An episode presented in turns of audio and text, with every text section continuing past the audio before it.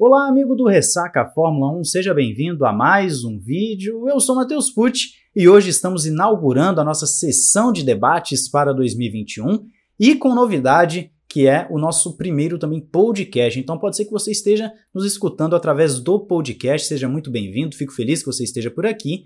E claro, que um debate não se faz sozinho, não se faz debatendo consigo mesmo, com a sua própria consciência, e eu tenho o prazer de receber aqui o nosso querido Eduardo Benvenuti, o BRKS Edu. Edu, é um prazer te receber aqui no Ressaca, seja muito bem-vindo. Cara, obrigado, é um prazer trocar ideia contigo, falar de Fórmula 1, esporte que a gente ama e pré-temporada, né? Sempre aquela expectativa do que vai rolar, então eu tô empolgado pra gente conversar. Com certeza, com certeza, Edu. E eu fico já feliz também do pessoal estar tá apoiando o nosso debate, o nosso podcast. Peço para você que está no YouTube deixar o seu gostei, aquela coisa que você já conhece. E claro, vamos ao conteúdo que é o que interessa, vamos ao debate, à conversa, que nada mais é do que expectativas para 2021. Edu, eu quero começar com o seguinte: temporada 2020 foi completamente atípica, nós sabemos, pandemia, menos corridas do que o previsto, outras pistas entraram que não estavam programadas, etc. 2021, na sua concepção, falando de uma forma já geral, assim, na forma geral, vai ser mais do mesmo ou você espera algo diferente? Eu acho que vai ser parecido com 2020 no sentido de não vai ser na ordem que a gente está acostumado, né? As corridas é, não vai começar na Austrália a temporada, a gente imagina que algumas corridas sejam canceladas e entrem em algumas pistas que normalmente não estão no calendário da Fórmula 1. Um, em 2020 a gente viu o retorno aí de Imola, Turquia, e eu acho que a gente corre o risco de ter situações semelhantes em 2021. E óbvio que a pandemia é uma tragédia, e quanto a isso a gente não, não tem dúvida nenhuma, mas em termos de calendário, eu acho que a adição de pistas novas uh, é algo muito bem-vindo, porque a gente tem algum, algumas corridas muito monótonas na Fórmula 1, tipo Abu Dhabi. E aí, normalmente, quando entra uma pista, é uma pista mais antiga, que esteve na categoria por alguns anos, e essas pistas substitutas têm dado boas corridas, né? Mugello foi bem legal, pista de Portimão eu acho muito bacana também. Então eu, eu acho que seria bem bacana a gente ver algumas pistas que raramente aparecem na Fórmula 1 ou que deixaram de aparecer por um bom tempo. Com certeza. Eu, eu tenho uma visão parecida com a sua, até porque 2020 foi um ano que mostrou para o mundo que a Fórmula 1 tem capacidade de se reinventar em meio a determinadas situações e falando de calendário, foi justamente isso. Ela trouxe pistas que antes até falavam que não podia, como Istambul, que, ao meu entender, é uma pista fantástica. E com isso, fez, com, a, fez um calendário, fez um, um campeonato diferente, com corridas que empolgaram o público. Mas, mais do que isso, mostrou que a Fórmula 1 consegue se reinventar, tem potencial para, mesmo com esse regulamento atual, que acaba nesse ano de 2021, proporcionar boas corridas, proporcionar disputas. Não vou dizer que um campeonato mais equilibrado porque tem um tal de Hamilton que não deixa os outros ganhar, né? Mas tem esses detalhes que são legais. E eu vou começar pelo assunto, ou melhor, já começamos, mas falando mais especificamente agora de pilotos e equipes, daqui a pouco a gente fala mais sobre alguns traçados da temporada. Eu quero saber de você, Edu, uma coisa que tem estado em alta na Fórmula 1, aqui no Ressaca, tem, né, estou sempre trazendo notícias aqui, que é o contrato do Hamilton. Eu não vou te perguntar se você sabe alguma coisa do contrato, mas o que eu quero saber é o seguinte: ao seu entender, toda essa situação da Mercedes com o Hamilton, ela tem sim uma, vamos dizer assim, uma mão, um, uma influência do desempenho do George Russell naquele grande prêmio de Sakir? Porque o que dizem aí os rumores é de que o Hamilton e a Mercedes não entraram num acordo ainda porque a própria Mercedes, a Daimler falou, olha, o Russell pode ganhar a corrida. Então a gente não vai pagar o que você quer que a gente pague. Você acha que é por aí ou não? Você, você tem uma outra visão dessa situação? É bem difícil, né, da gente ter uma certeza quanto a isso. Acho que só a alta diretoria da, da Mercedes sabe. Um, eu acho que a Mercedes sabe o quão forte o carro deles é. Não, não é muito difícil perceber o quão mais rápida a Mercedes é em relação aos outros carros, e também não é difícil de saber o quão mais rápido o Hamilton é do que os outros pilotos na Fórmula 1. São poucos que conseguem andar no ritmo do Hamilton, um, ainda mais em corrida, e eu acho que por melhor que o Russell tenha ido, eu não acho que ele tá no nível do Hamilton ainda. Eu não sei se um dia vai chegar lá. Mas você não precisa estar tá no nível do Hamilton para ganhar corrida e talvez até campeonato com uma Mercedes. Então eu acho que a Mercedes ela tá é, eu não acho que ela tem dúvidas de que ela quer continuar com o Hamilton, mas eu acho que talvez ela não esteja disposta a gastar o dinheiro que custa contratar o Hamilton, que é caríssimo, merecidamente. Um, eu acho que o Hamilton deve desempenhar um papel importantíssimo dentro da Mercedes, não só nos resultados de corrida, mas também com o desenvolvimento do carro e motivação da equipe, dos funcionários todos. Um, eu não sei até que ponto o Russell seria o mesmo tipo de motivador, e o Bottas certamente não é. é, e não, não que ele seja ruim, mas assim, ele é muito bom, na verdade, mas ele com certeza não tem o, o nível do Hamilton, né? E aí a gente tem que pensar também um, 2022. Regulamento muda, a gente não sabe como que os carros vão estar. Tá. Não vai dar para usar tanto ainda o input do Hamilton em relação a 2022, porque não são carros que foram testados ainda. Então, em termos de desenvolvimento de carro, 2021 não é tão útil quanto foi 2020 para 2021, né? Sim, sim. Uh, então, eu, é muito difícil dizer eu acho que o Russell, o desempenho dele não pesa tanto assim, porque eu acho que a Mercedes já sabe o quão bom o Russell é e já sabia mesmo antes dele testar o carro da Mercedes e correr com o carro da Mercedes. Uhum. O, o, Russell, eu na verdade. É, é, assim, o Russell, pelo menos ao meu entender, o que ele fez ali no GP de Saki foi tirar uma dúvida das pessoas se o desempenho dele com a Williams era realmente fora do normal ou se os companheiros dele é que eram muito ruins, né? E aí, quando ah. ele vai pra ah. Mercedes, parece que mostrou, não, o Russell é que é bom mesmo. Não, ele é bom, é, ele é bom mesmo. Tanto que se olhar a, a carreira dele na, nas categorias de base, ele foi destruidor em todas elas. Ele é muito bom. E assim, o Kubica não era o mesmo Kubica do seu auge pré-acidente de rally, mas é um bom piloto. O Latifi é um piloto fraco, mas ele não é um fraco nível Yuji Ide. Ele é um piloto fraco para Fórmula 1. Se você colocar ele numa outra categoria, ele provavelmente vai andar bem, sabe? Então você pega um piloto fraco de Fórmula 1 e um excelente, é claro que o gap vai ficar enorme, mas o, o Russell é muito bom.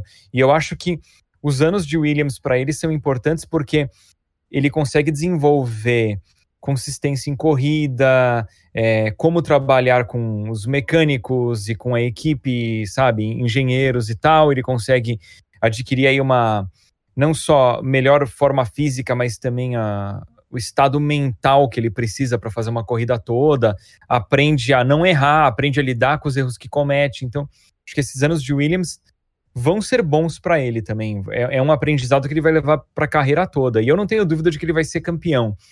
É, eu tenho certeza de que a gente vai ver o Russell campeão, porque ele é muito novo, é muito bom, e a gente sabe que ele vai ter oportunidades com, com carros fortes é, eu, eu acho difícil ele não ser campeão.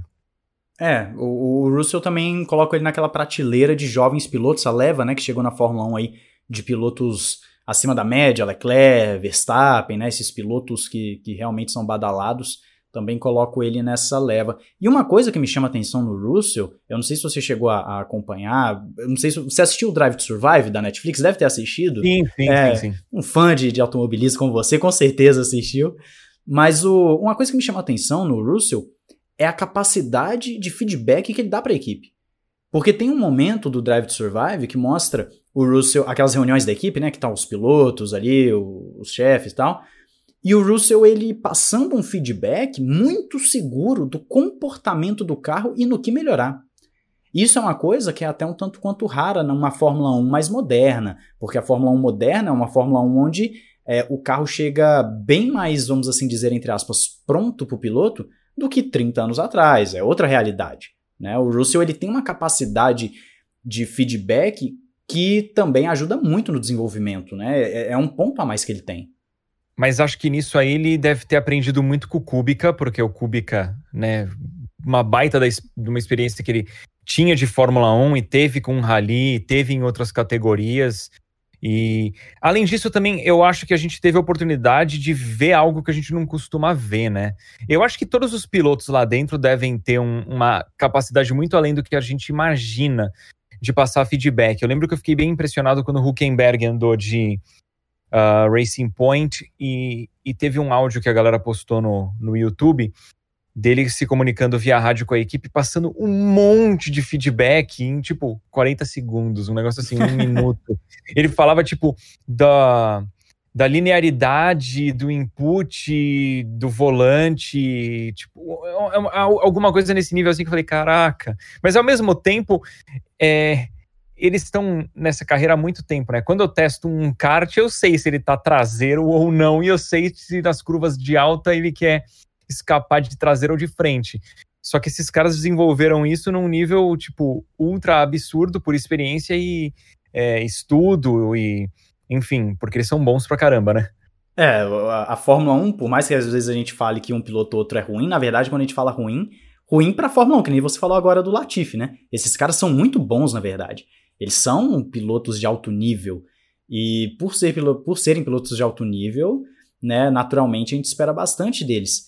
E é pegando... ruim mesmo, foram poucos, né? Ruim de verdade. É... Ruim, fala com R forçado com gosto foram poucos, né? E o é ruim mesmo. e ele que ainda no, no Japão teve uma carreira decente até, né? Sim. O, Mas, enfim... o, o Sato, quando chegou na Fórmula 1, muitos tinham ele como ruim. Hoje ele é um cara que já venceu 500 milhas de Indianápolis, né? Pra gente ver como é que é o, o nível, é, né? O assim. Sato é um, é um caso, assim, eu acho que ele é bom piloto, ele não é excelente, mas se você considerar que ele começou a correr com 18 anos, mais ou menos, que potencial, né? Imagina se ele tivesse começado quando ele tem, tinha 5 ou 6. Sim, tem todo um desenvolvimento, né? Dá até pra fazer é. um paralelo aí que ele é o, o, Luke Skywalker da Fórmula 1, né? Ele começou muito tarde, né? Imagina o potencial desde criancinha ali. Mas, é, o Berger é outro nesses, é, enfim. Pilotos de, de que hoje em dia tá, uma, tá ao contrário, né? Hoje em dia o piloto com 18 anos, ele chega na Fórmula 1, né? O piloto é, com 18 anos. O, o, Primeira a... vez que eu andei de kart eu tinha 18, e aí eu fico pensando, meu Deus, o cara com 18 tá numa Fórmula 1, meu. Não, é uma coisa absurda. Quando eu tinha 13, 14, 15 anos de idade, eu imaginava, poxa, imagina eu ali na Fórmula 1, mas não, eles não vão aceitar um moleque de 15. Aí você olha pro Verstappen pilotando com 17 na Toro Rosso, você fala, cara, é possível. Quer dizer, não mais porque fizeram a lei por conta do Verstappen, né? É uma, uma regra que só 18 para cima. Mas pegando aquele gancho que você deu do, do, do Huckenberg, Vale dizer que teve uma atualização posterior da Racing Point, aí mais do meio pro final da temporada, que eles deixaram muito claro o, o, o, o Otmar é, Zafnauer, algo assim, eu sempre erro sobre o nome dele. Eu não sei falar o nome dele, então. Pois é, ele, ele, ele, ele falou que teve um, um, uma atualização que eles levaram para o carro da Racing Point, que foi baseado no feedback do Huckenberg. Pra você ver, o cara sentou no carro duas vezes, né? Dois grandes prêmios, e, e, permitiu à equipe criar todo um upgrade baseado nesse feedback dele. Tamanha é porque ele, do... ele, tinha pilotado um outro carro também, né? Eu acho que os pilotos na, na, Racing Point não tinham a referência que o Huckenberg tinha de um carro diferente, né? É, o Pérez estava lá há muito tempo e o Stroll estava vindo de uma Williams, mas que a gente não sabe a capacidade do Stroll em termos de feedback, né? Assim, de se ele é um piloto é, bom de feedback, né? Ruim não deve ser. É, mas. Eu acho eu não acho o Stroll um absurdo de piloto, mas ele é bom, eu acho. é, eu sou um. Eu não vou dizer um defensor ferrenho, eu acredito que às vezes ele é injustiçado. Né? As pessoas às vezes pegam muito no pé dele e ele vem numa evolução nítida. É claro que ele não é um pilotaço, ele não é um. Nossa, tá naquela prateleira de próximos campeões, dificilmente vai ser. Mas eu também não acho que ele seja um piloto ruim. E ele é um piloto curioso que na chuva ele anda melhor do que no seco né? Na, na é. pista molhada ele anda melhor. E aí é, é, é, Aquele, aquele GP da Turquia que ele sai, ele, ele vai embora na corrida. Ele, vai, ele faz a pole, né? A pole, se eu não me engano. E, e vai embora depois na corrida. E se a pista não seca, pode ser que. Né, vai que dava uma zebra e o Stroll ganhava, mas é um piloto curioso também. É um piloto curioso de, de se analisar. Porque ele é um piloto, inclusive, Edu. Eu não sei se você tem assim esse feedback da carreira base dele, mas ele é um piloto que venceu muitos títulos na base, o Stroll. Uhum. Ao contrário do Latifi, ao contrário do, do Mazepin que tá chegando agora, ao contrário do. É, tem o outro agora, gente, que eu esqueci o nome. O japonês? Eu não sei se é o, o, o, Tsunoda, mas tem um outro piloto também que o pessoal falava muito, mas o cara não tem, não tem título na base. Então, assim, é, pelo menos o currículo do Stroll é mais apresentável do que de alguns outros pilotos, né? É isso que eu tô querendo uhum. dizer, assim, ó, ele não é um piloto horroroso, né, que as pessoas falam. Ele começou mal ali em 2017, mas tudo bem, isso aí é outra coisa. Mas enfim, voltando aqui pro ponto que a gente estava conversando, que a gente estava falando de Hamilton e Mercedes, né? Todo esse negócio, e aí, claro, Valtteri Bottas, é... eu sempre, eu acho que não tem como fugir muito da comparação com o Rosberg, né? As pessoas vão fazer esse comparativo querendo ou não né, que o Rosberg ele era mais agressivo contra o Hamilton, etc. E os números também mostram um Rosberg que era, no comparativo com o Hamilton, um Rosberg que era mais uh, desafiador, vamos assim dizer. Mas o que eu quero colocar é o seguinte: 2021 provavelmente é o último ano para o Bottas tentar alguma coisa em termos de título. Ele está sempre renovando por um ano. A gente não sabe se 2022 a Mercedes já vai querer puxar um Russell da vida. A gente não sabe se o Hamilton vai ficar para 2022 e aí a dupla da Mercedes pode ser outra completamente diferente. Se, enfim. O negócio é, você acredita em Valtteri Bottas para essa temporada? Você acha que esse é o ano que ele o Bottas 5.0, que ele sempre bota um, alguma coisa ponto zero todo ano, com a barba cada vez maior, você acha que ele, que ele consegue de, dessa vez? Não acho. Contra o Hamilton, eu não acho. Eu, eu acho o Bottas um piloto muito bom. Ele é um dos melhores na Fórmula 1. É, ele em classificação anda muito perto do Hamilton e em corrida ele não anda tão perto assim, mas ele também não fica uma avalanche de, de distância, só às vezes.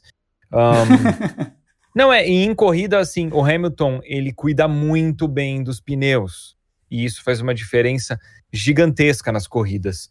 Então eu acho que com o Hamilton como companheiro de equipe, o Bottas não, não tem chance. O que é uma pena, porque o Bottas fica com uma imagem é, pública pior do que ele de fato é. Ele é bem melhor do que muita gente acha. Uh, mas contra o Hamilton não tem muito o que fazer. Era que nem qualquer piloto contra o Schumacher ia fazer o quê? Não dá, tipo, não dá. Contra o Alonso, não dá, por melhor que o cara seja. Porque a gente tá falando dos maiores da história, né? Com certeza. É, gente, então. E, pode terminar, pode concluir o seu assim. Não, então é muito difícil para o Bottas mostrar serviço. O Bottas ali na contra praticamente qualquer outro piloto é, iria bem. Uhum. Pelo menos equi mais equilibrado, sabe? Porque eu, eu acho que o Hamilton, o Alonso, o, o, o Verstappen estão num nível diferente ali na Fórmula 1. Você... Talvez o Leclerc. Cê, e agora é a pergunta polêmica, que eu, eu acompanho seus tweets ali, né, tudo mais. O Vettel você não coloca nessa prateleira aí de, de que tá um pouquinho acima, não, dos outros? Não, não coloco. Não, colo não no nível do, do Hamilton e do Verstappen, com certeza não. É, eu acho que ele é muito bom. Obviamente é um dos melhores do grid. Mas eu acho que ele veio numa fase muito boa na Red Bull, numa época em que os carros favoreciam demais o estilo de pilotagem dele. Tanto uhum. que o primeiro título dele quase não rola, porque ainda não era um carro que era tão na mão dele assim, e quando ficou super na mão dele, ele foi destruidor, super merecido ele ter tido tantos resultados assim, mas eu não, não acho ele tão bom quanto acham, acho ele realmente, pô, tetracampeão, pelo amor de Deus, excelente, tem uma baita de uma experiência, por isso que ele desempenha também tão bem em corrida, tirando quando ele emociona, né, quando ele emociona ele faz cagada, mas no geral ele é muito bom em corrida, não só em classificação, muito bom na chuva, Uh, mas você, eu já conversei com pilotos que foram pilotos de Fórmula 1 e, e, sem abrir nomes, assim, eles, eles concordam e veio muito daí essa minha opinião, de que o Vettel é bom, mas não é tão bom assim. Os próprios pilotos, pelo menos que eu conheço, eles falam, tipo, o Vettel é bom, mas ele não, não é tão bom assim. Ele estava no lugar certo, na hora certa e aproveitou muito bem a oportunidade. Não quero tirar mérito dele, uhum. porque se ele estava na posição em que ele estava e tirou vantagem da situação, é mérito dele mas eu não acho que ele tá no nível do Hamilton. Eu acho que o Ricardo é melhor que o Vettel, por exemplo. Isso a gente tem é, números né, da comparação direta deles ali em 2014 que, que mostram isso. Só que talvez em 2013 o Ricardo não conseguisse vencer de um Vettel que era super adaptado àquele carro da Red Bull. É, eu vejo também mais ou menos por essa ótica. Eu acredito que o Vettel, o, o problema dele que me faz separar ele dos, dos maiores campeões, porque ele é um grande campeão, mas entre os maiores. Um dos maiores, inclusive. Pois é. é ele é o terceiro maior vencedor de corridas da Fórmula 1. É um cara que tá com o nome lá em cima no panteão, né? Mas, o, mas em termos de pilotagem pura, pelo menos para mim, o que faz uma diferença enorme entre, por exemplo, se a gente for falar só de pilotos mais recentes, como Hamilton e Alonso, é a adaptação a falta de adaptação do Vettel a um carro que não é o estilo dele, para mim é o que quebra as pernas dele. Porque, por exemplo, vamos pegar o Ricardo quando chega em 2014 na Red Bull. Ele dá um banho no Vettel. Vamos pegar o Leclerc quando chega para um carro que em 2019 não era um carro feito para o Leclerc. 2019 o primeiro piloto era o, era o Vettel, tanto é que na primeira corrida da temporada tem ordem de equipe para o Vettel passar o Leclerc. É, é, é nítido isso. Ou melhor, não é nem para passar, é para o Leclerc não ultrapassar o Vettel né, na, na Austrália. Eu não lembro do detalhe, mas eu sei é. da situação. É, teve, e no Bahrein, no, no, GP seguinte, teve a ordem, mas o Leclerc não ouviu, ultrapassou o Vettel, e aí é aquele grande prêmio que o Leclerc não vence porque tem problema na unidade de potência. O, o que eu tô querendo dizer com isso é, é, é que os pilotos, os grandes, aqueles caras que a gente fala, olha, a pilotagem desse cara é diferente, eles têm a capacidade adaptativa. Um Alonso pega um carro ruim e tira leite de pedra. O Hamilton venceu corrida todos os anos da carreira dele, mesmo tendo um carro excelente ou não. E aí você tem um Verstappen que senta a primeira vez num, numa Red Bull 2016 e vence a corrida. Você tem um Leclerc que chega já botando no bolso o tetracampeão. Esses detalhes, ou até mesmo, por exemplo, pegando aqui também o exemplo mais, o Russell chega na Mercedes na primeira corrida, Cadê o Bottas? Dá dois passão no Bottas lá no GP de Saki, que é bonito. Então o Vettel falta isso. Porque se Aston Martin entregar para o Vettel um carro redondinho do jeito que ele gosta, pode ser que a gente veja aquele Vettel, né, que vai para cima, que conquista pódios. Não vou falar que o carro da Aston Martin em 2021 é para título, porque a Mercedes está muito longe. Mas para mim a adaptação é a palavra-chave para o Vettel. E claro, ele roda muito. Ele tem problema de erros. Né, 2017, as pessoas falam muito 2019, mas 2017 e 2018 ele tem uma sequência de rodadas ali, de erros que também entram na conta dele para não disputar o título até o fim né, daquelas temporadas. Então eu assino embaixo com o que você falou, eu assino embaixo que o Vettel ele não está nesse mesmo nível do Hamilton ali, do Alonso. Alonso, inclusive, daqui a pouco a gente vai falar dele. Alonso é um cara que eu tenho uma expectativa, mas o Vettel, né, a gente já falando aqui de Stroll e Vettel, né, que a gente falou do Stroll agora há pouco, o, o, Vettel, eu acho sim que ele vai andar à frente do Stroll. Acredito que vai andar ah, à frente eu não tenho, Stroll. Eu não tenho a dúvida disso. Eu, eu espero que, tipo, Já pensou se ele anda atrás do Stroll? Não, aí. Que péssimo investimento. Não, aí as teorias de conspiração de que o carro foi feito por isso estão sabotando o Vettel, né? Aquela coisa. Imagina. Não, mas acho muito difícil, acho muito difícil isso acontecer. Não me surpreendo se em algumas corridas o Stroll andar à frente. Uhum. Mas eu acho que o Vettel vai ser dominante. E, tipo, e o Vettel, dentro da equipe, provavelmente vai ser um bom líder também. Sim. Um motivador, alguém que deve é, ajudar a ajustar bem o carro e definir prioridades no, no desenvolvimento do carro, porque assim, o engenheiro vai olhar o carro e vai tentar deixar cada vez mais rápido, só que quem senta no carro é o piloto, e o piloto precisa fazer aquilo algo, entre aspas, confortável de dirigir, né? Um carro que é mais fácil de ler, é mais fácil de pilotar. Sim, o, o e o Vettel, é, vale dizer que, além dele chegar com a pompa de tetracampeão, ele vem para ser o líder e quem sabe ele tem até um papel de mentor com o Stroll. Não sei se ele vai fazer isso, não sei se é muita cara dele fazer esse papel. E não sei também se o Stroll vai querer isso, né? Mas eu, eu, acho que nem eu acho que um não quer e o outro não vai querer. É, eu, eu particularmente penso o seguinte: o, o piloto de Fórmula 1 ele tem que chegar já mostrando serviço. Mas se ele tem um companheiro de equipe desse nível, ele precisa também extrair o máximo que ele pode desse companheiro, né? É, porque assim, eu torço pela recuperação do Vettel. Eu vou ser sincero. Eu não vejo ele hoje como um pilotaço. Eu acho que ele já tá numa curva da carreira que talvez ele já esteja indo para baixo. Mas eu torço pela recuperação dele. Agora, 2021 é crucial para a gente ver se o Vettel realmente vai renascer ou não. Porque é, o carro... Em relação ao Vettel, eu sou muito fã dele como pessoa. Uhum. De tudo que eu vejo, ele é um cara incrível. Ele é bem humorado, ele é educado, sabe? Ele parece ser uma pessoa prestativa, ele é engraçado eu gosto muito dele, assim, eu tenho uma empatia grande por ele, sabe? Eu e obviamente eu torço pelo, pelo sucesso de um cara que parece ser um cara do bem, né? Sim, com certeza.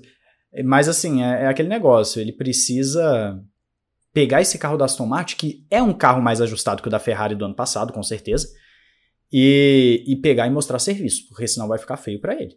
Né? A, às vezes os fãs do Vettel vêm aqui me, me esculhambar nos comentários e tudo mais, só que eu não falo por perseguição ao Vettel, eu falo porque eu tenho que analisar a performance. Nós temos que analisar a performance do cara. A performance não foi das melhores. E aí a gente tem que falar, olha, tem corrida que ele foi bem, mas boa parte ali não foi tão bem assim. Espero, né? Tenho boas expectativas do Vettel, da Aston Martin, né? Aston Martin agora uma equipe de Fórmula 1, um nome de peso, bem melhor do que o Racing Point, diga-se de passagem. É, com certeza é uma marca que atrai mais os olhos para a Fórmula 1. Eu falei uns dias para trás com um amigo meu, eu tava falando, ah, porque a Aston Martin vai entrar na Fórmula 1, ele não acompanha tanto assim. Pô, eu falo, pô, Aston Martin, né? Você vê que até enche os olhos das pessoas, né? É, é legal. Eu espero que tenha sucesso essa parceria, principalmente na Fórmula 1 2022 em diante, onde a gente espera uma Fórmula 1 bem diferente, mas aí é papo para um outro debate que a gente faz ano que vem aí, 2022. E então, vamos dar um prosseguimento aqui. Uh, outro piloto que agora a gente pode falar um pouquinho mais a fundo dele, a gente falou aqui de Hamilton, de Bottas. O Max Verstappen, ele deu um, um, uma canseira no Bottas ano passado em termos de campeonato. Né? Ele deu uma canseira, ele ficou ali buscando o segundo lugar do Bottas, com um carro, uma Red Bull que é inferior à Mercedes, né? E o Verstappen tirando ali a diferença. Esse ano 2021, eu particularmente, Edu, eu espero do Verstappen não somente mais maturidade, coisa que ele vem apresentando nos últimos anos, mas eu espero também uma Red Bull apresentando um carro para ele um pouco mais encorpado e eu acho que ele bate o Bottas, pelo menos ao meu entender. Eu não sei, porque assim, ele quase pegou o vice-campeonato porque o Bottas estava chegando em segundo. Porque se o Bottas tivesse outro companheiro de equipe, provavelmente eles iam alternar mais entre primeiro e segundo lugar. E aí o Hamilton não ia ter disparado tanto, a gente ia ter. O Hamilton estava aqui, o Bottas estava aqui, eles, eles estariam mais centralizados, né? Um outro companheiro e o Bottas, estaria mais equilibrado. E aí acho que o Verstappen não teria tido como chegar tão perto, né? Mas já que ele tem a oportunidade, já que o Bottas provavelmente vai estar em toda a corrida em segundo, né? e o, o Verstappen em terceiro, quando ele puder pontuar um pouquinho a mais, sabe, garimpar um segundo lugar aqui, uma vitória ali, na base dos erros dos adversários, talvez, mas a, eu acho difícil porque essa Mercedes é muito dominante, muito dominante. Então, a menos que a Red Bull dê um passo maior do que o que a Mercedes vai dar, o que pode ser que aconteça, porque a Mercedes deve estar pensando muito mais em 2022 do que 2021. Sim. Talvez isso aconteça. O, o que eu acho que, tem que a gente tem que mencionar é que o Verstappen ele é muito bom, né? Ele é muito rápido e ele deu uma boa amadurecida. Então ele, ele ficou mais rápido, ele comete menos erros e eu acho que ele já tem uma visão melhor de, desenvolvimento e ajuste de carro, uma visão melhor geral de corrida. É... E eu espero muito que também o, o Sérgio Pérez ajude a Red Bull com ajuste de carro, com desenvolvimento de carro, porque é muito difícil o Sérgio Pérez chegar no nível do Verstappen. Eu não acho que vai. Eu, eu sou um fanzaço do Sérgio Pérez e acho muito difícil ele conseguir andar na frente do Verstappen. Talvez uma corrida aqui, outra ali. Uhum. Eu acho que a diferença grande vai estar em classificação, que o Verstappen deve ser consideravelmente mais rápido que o Sérgio Pérez, e o Sérgio Pérez em corrida administra bem pneu, então acho que ele consegue chegar um pouco mais perto. Mas eu acho que é uma dupla forte. Daqui a pouco é nessa dupla forte que num pit stop o Bottas fica atrás do Pérez e o Pérez consegue dar uma segurada né? Porque em vez de ser Mercedes contra Verstappen, eu espero que seja Mercedes contra Red Bull agora, né? Sim. Eu também espero, e eu também acho que o Pérez não vai chegar no nível do Verstappen, mas no quesito Verstappen-Bottas, o que me chama atenção, Edu, é assim, é que de 2017 para cá, que é o ano em que o Bottas chega na Mercedes, Verstappen e Bottas venceram nove corridas. E a gente tem que lembrar que 17 e 18, a Ferrari era a rival da Mercedes e não a Red Bull. Eu vejo assim, o Bottas, ele ele tem o mesmo número de vitórias de um cara que em dois anos tinha o terceiro melhor carro e nos outros anos tinha o segundo melhor carro. isso me chama a atenção do quão bom é o Verstappen. Sim. E, e eu ainda vou dizer mais uma coisa. Tudo que você falou do Verstappen, eu assino embaixo e ainda vou acrescentar uma coisa. Fazendo a leitura de corrida, o Verstappen ele tem gerenciado melhor os seus pneus do que no início da carreira também. É um, é um fator que ele cresceu Sim. um pouco. Ele cresceu. O... Melhorou um pouco. O Verstappen ele tem um estilo de pilotagem que não é muito diferente do Hamilton, pelo que eu já estudei. Que assim, o, o Verstappen ele, e o Hamilton, né, eles freiam tarde e eles fazem a curva mais quadrada, no sentido de que eles vão fazer um, um apex tardio, né, uma tangência tardia, então eles freiam mais tarde, eles começam a virar o volante mais tarde, mas eles viram o volante mais abruptamente e desviram mais rapidamente. Uhum. Então, nisso, o pneu dianteiro fica menos tempo virado, portanto, ele desgasta menos. Uhum. Né? Porque ele ficou menos tempo virado. Sim.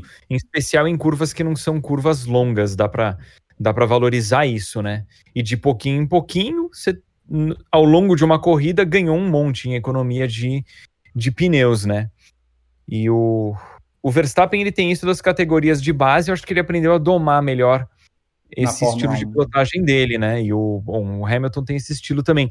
Porque no podcast oficial da Fórmula 1, o Kovalainen fala disso no Hamilton. Que uhum. o Hamilton freava tarde e virava o volante forte e por menos tempo, né? Eles chamam de square the corner em inglês, é a quadradar a curva, né? É. A tangência tardia. Uh, e tem, tem um canal no YouTube que chama Driver 61, que é um piloto que faz tipo coaching de, de pilotagem e ensina, e ele já mostrou isso no estilo do Verstappen, né? E, e o Verstappen, eu lembro também de, em análises do Rosberg no YouTube, ele, o Rosberg fala, ah, é, o Verstappen estava fazendo um traçado um pouco diferente do restante dos pilotos, aproveitando melhor a pista, uhum. sabe? Freando mais tarde. E você frear mais tarde não significa que você vai frear necessariamente mais forte. Pode ser que sim, pode ser que não. Mas de qualquer maneira, o estilo de pilotagem dele é um estilo que ajuda a conservar o hum. carro, os pneus, né? E ele usa muito da reaceleração também para dar rotação no carro, fazer a curva mais rápido. E ele é genial na pilotagem, né? E eu acho que, nossa, ele é o melhor da geração dele, na minha opinião. O, e aí na geração seguinte, o, o, Russell, né? O Russell é um pouquinho mais novo, né? O Russell já pegou uma fase diferente, eu acho. É, o Russell tem uns 19, 20, o Verstappen já tá com uns 23, 24, algo assim.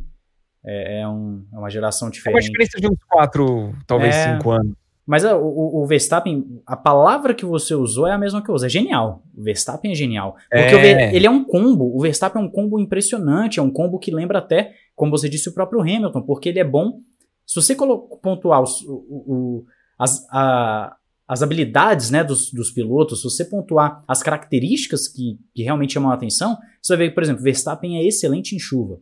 Aquele Brasil 2016 dele mostra muito do que você estava falando agora. Ele vai para fora do traçado, ele faz um traçado diferente, parece coisa de videogame. E todo mundo na, na linha, na linhazinha. O Verstappen tá indo por fora, no, no, no meio do, do, da chuva lá, ele é uma coisa impressionante, passando todo mundo. O Verstappen é extremamente rápido. Ele é um piloto muito rápido. Ele é muito rápido. É um piloto inteligente, bom de ultrapassagem, difícil de ultrapassar. Ele tem características que lembram muito o Hamilton. Aí é onde fica. Que eu falei isso, eu não sei se foi no Café com Velocidade, cara, que é um podcast também que eu participo. O pessoal aqui do canal já, já ouviu falar bastante do Café com Velocidade. E eu acho que eu já falei lá. O, o Verstappen hoje, com seus 20 e poucos anos, talvez ele já seja melhor do que o Hamilton com a mesma idade. Talvez. Né? Porque o Hamilton estreia na é Fórmula 1 com 22. Saber, né? É difícil. Porque assim, o Hamilton ele estreia com 22 anos na Fórmula 1 em 2007. Né? E o Hamilton ele era aquele piloto que, como qualquer piloto jovem, ele tem aquela sucessão de erros, era um piloto que às vezes cometia umas besteiradas, né? Você fala, pô, como é que um cara faz isso? E o Verstappen, ele teve isso, só que ele teve isso com 17, com 18, com 19 anos. Agora ele é um piloto muito mais completo, né? Ele, ele, ele tá um piloto mais completo. Eu tenho medo, medo assim, claro, num bom sentido, do que o Verstappen vai se tornar daqui a um tempo, né? O piloto, ele tem um potencial fantástico. Eu acho que se o Verstappen aposentar sem ganhar pelo menos um título, é desastre. É desastre. Nossa, é triste. Aí é, Não, aí é... é feio para a Fórmula 1, né? Porque um Verstappen numa categoria em que os carros são muito parecidos, ele dominaria ele e o Hamilton, né, dominariam forte, talvez o Leclerc ali no meio. Imagina um Verstappen na Indy. É porque eu acho que ele não tem interesse em correr em oval. Mas numa Fórmula Indy, a diferença que ele faria naqueles carros, meu Deus. Não, é fantástico. É um piloto que eu fico assim, me enche os olhos. É, ele não entrou na Fórmula 1 só porque tinha 17 anos para chamar atenção. É porque ele é bom mesmo. Ele é diferenciado, ele é um cara que tá ali naquele nível acima dos demais. O Hamilton fala isso é, no, em 2016, após o Grande Prêmio do Brasil. Ele fala: olha, é esse aqui que eu quero que eu quero lutar, que eu quero brigar. Ele fala no pódio, se eu não me engano, na entrevista do pódio. Quero brigar com esse menino aí. Porque ele é fantástico. É, e aí o Pérez, coitado, a gente tá falando de Red Bull, o Pérez é um baita de um piloto, eu gosto do Pérez. O Pérez é um belo de um piloto, né? Tem desempenhos aí fantásticos com equipes de médio pelotão, como a Force India Racing Point, que é a mesma coisa, né? Ali. Mas é um cara que, para chegar no Verstappen, tinha que comer um pouquinho mais de arroz e ele já saiu da fase de crescimento. Coisa que eu noto no Pérez, pelo menos eu acho, é que ele tá sempre melhorando. Ele tá sempre um pouquinho mais rápido. Ele tá sempre administrando a corrida um pouquinho melhor. Eu, eu acho que ele teve um desenvolvimento tardio e ele continua melhorando. Mas, assim, não vai ser o suficiente para chegar no Verstappen. De qualquer forma, eu acho que seria uma catástrofe. Eu, eu ficaria ofendido pessoalmente se, se o desempenho dele não fosse claramente melhor que o do Albon. Sim, sim. Todo mundo espera isso, né? Do Albon e do Gasly. Todo mundo espera isso. Porque o. A gente vale dizer o seguinte com relação ao Albon, que nem vai estar no grid, né, nesse ano. O Albon é um piloto que chegou na Fórmula 1 muito porque não tinha piloto para preencher vaga. O Albon ele é chamado de última hora, na verdade. Ele é, ele é aquele piloto tapa-buraco, assim. Ele, ele, ele chegou, ok, aí depois conseguiu chegar numa Red Bull, que é uma equipe de ponta. É, mas eu nunca esperei grande coisa dele, não. É, eu não sei. Se você olhar o histórico dele, né? Ele é muito de altos e baixos. Tipo, excelente no kart. Aí foi super mal em Fórmula, mas depois foi super bem em Fórmula, né? Na, nas categorias de base. Um, nunca me encheu os olhos. Eu acho que quando ele substituiu o, o Gasly, quando o Gasly foi rebaixado, Albon até deu uns um, um sinais de, de bons desempenhos mas claramente deixou muito a desejar em 2020. E assim, ele parece ser um, um, cara bacana, teve uma infância difícil por causa das coisas que a mãe dele fez, né?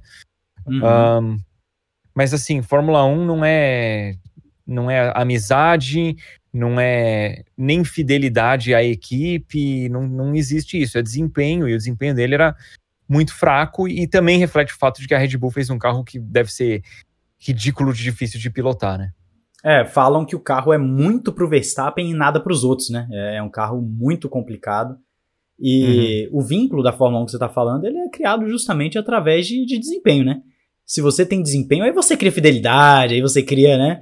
Você cria amizade com a equipe, você vê o Hamilton é, com é, é, morre de amores com a Mercedes e a Mercedes com o Hamilton, apesar de que não tem contrato assinado, né? A gente tem que botar esse asterisco aí até agora. Mas é, aí quando tá tudo lindo, tem, tem amizade. O problema é quando o desempenho cai. Aí tem um Alonso da vida que começa a falar mal da equipe, né? Tem um Alonso esse que vou aproveitar o gancho para dizer o seguinte: eu gosto do Alonso, para mim é um baita de um piloto. E se, e somente se, ele voltar no nível que a gente estava acostumado a ver, aquele Alonso no prime, aquele Alonso no, no topo da performance, cara, vai ser um show ver ele com essa com essa Alpine, né? Alpine, com alguns... Alpine, eles é, falam. É, pois é, teve um, um que veio nos comentários, é Alpine, aí eu fui pesquisar, tem, tem gente que fala Alpine, tem gente que fala Alpine. Não, não, a própria equipe fala Alpine. Pois é, aí, aí eu, espero do Alonso, eu vou falar assim, o Alonso, ele nitidamente tá querendo o título de 22 em diante. Ele não é aquele Sim. que só faz número, ele não faz número, né? Cara, o Alonso, eu acho um dos melhores pilotos da história ele é absurdo de bom. A gente pode olhar o retrospecto dele. Cara, ali do primeiro título dele em diante, o desempenho dele é um negócio formidável. Os anos dele na Ferrari são uma tristeza para mim. Pensar que ele não foi campeão em 2010 e 2012. Uhum. O Massa era um piloto excelente, o Massa não conseguia chegar perto do Alonso, né?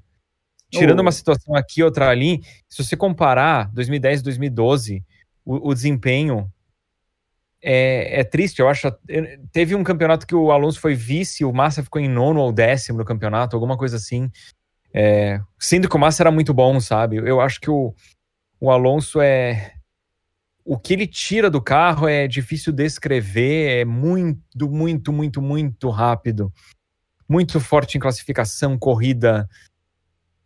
E ele controlando um pouquinho o ímpeto, o gênio dele, algo que imagino que ele deve ter aprendido muito, não só nos anos da segunda passagem dele na McLaren, mas também nos anos que ele fez aí Indy, Dakar, né, correu de protótipo, Le Mans.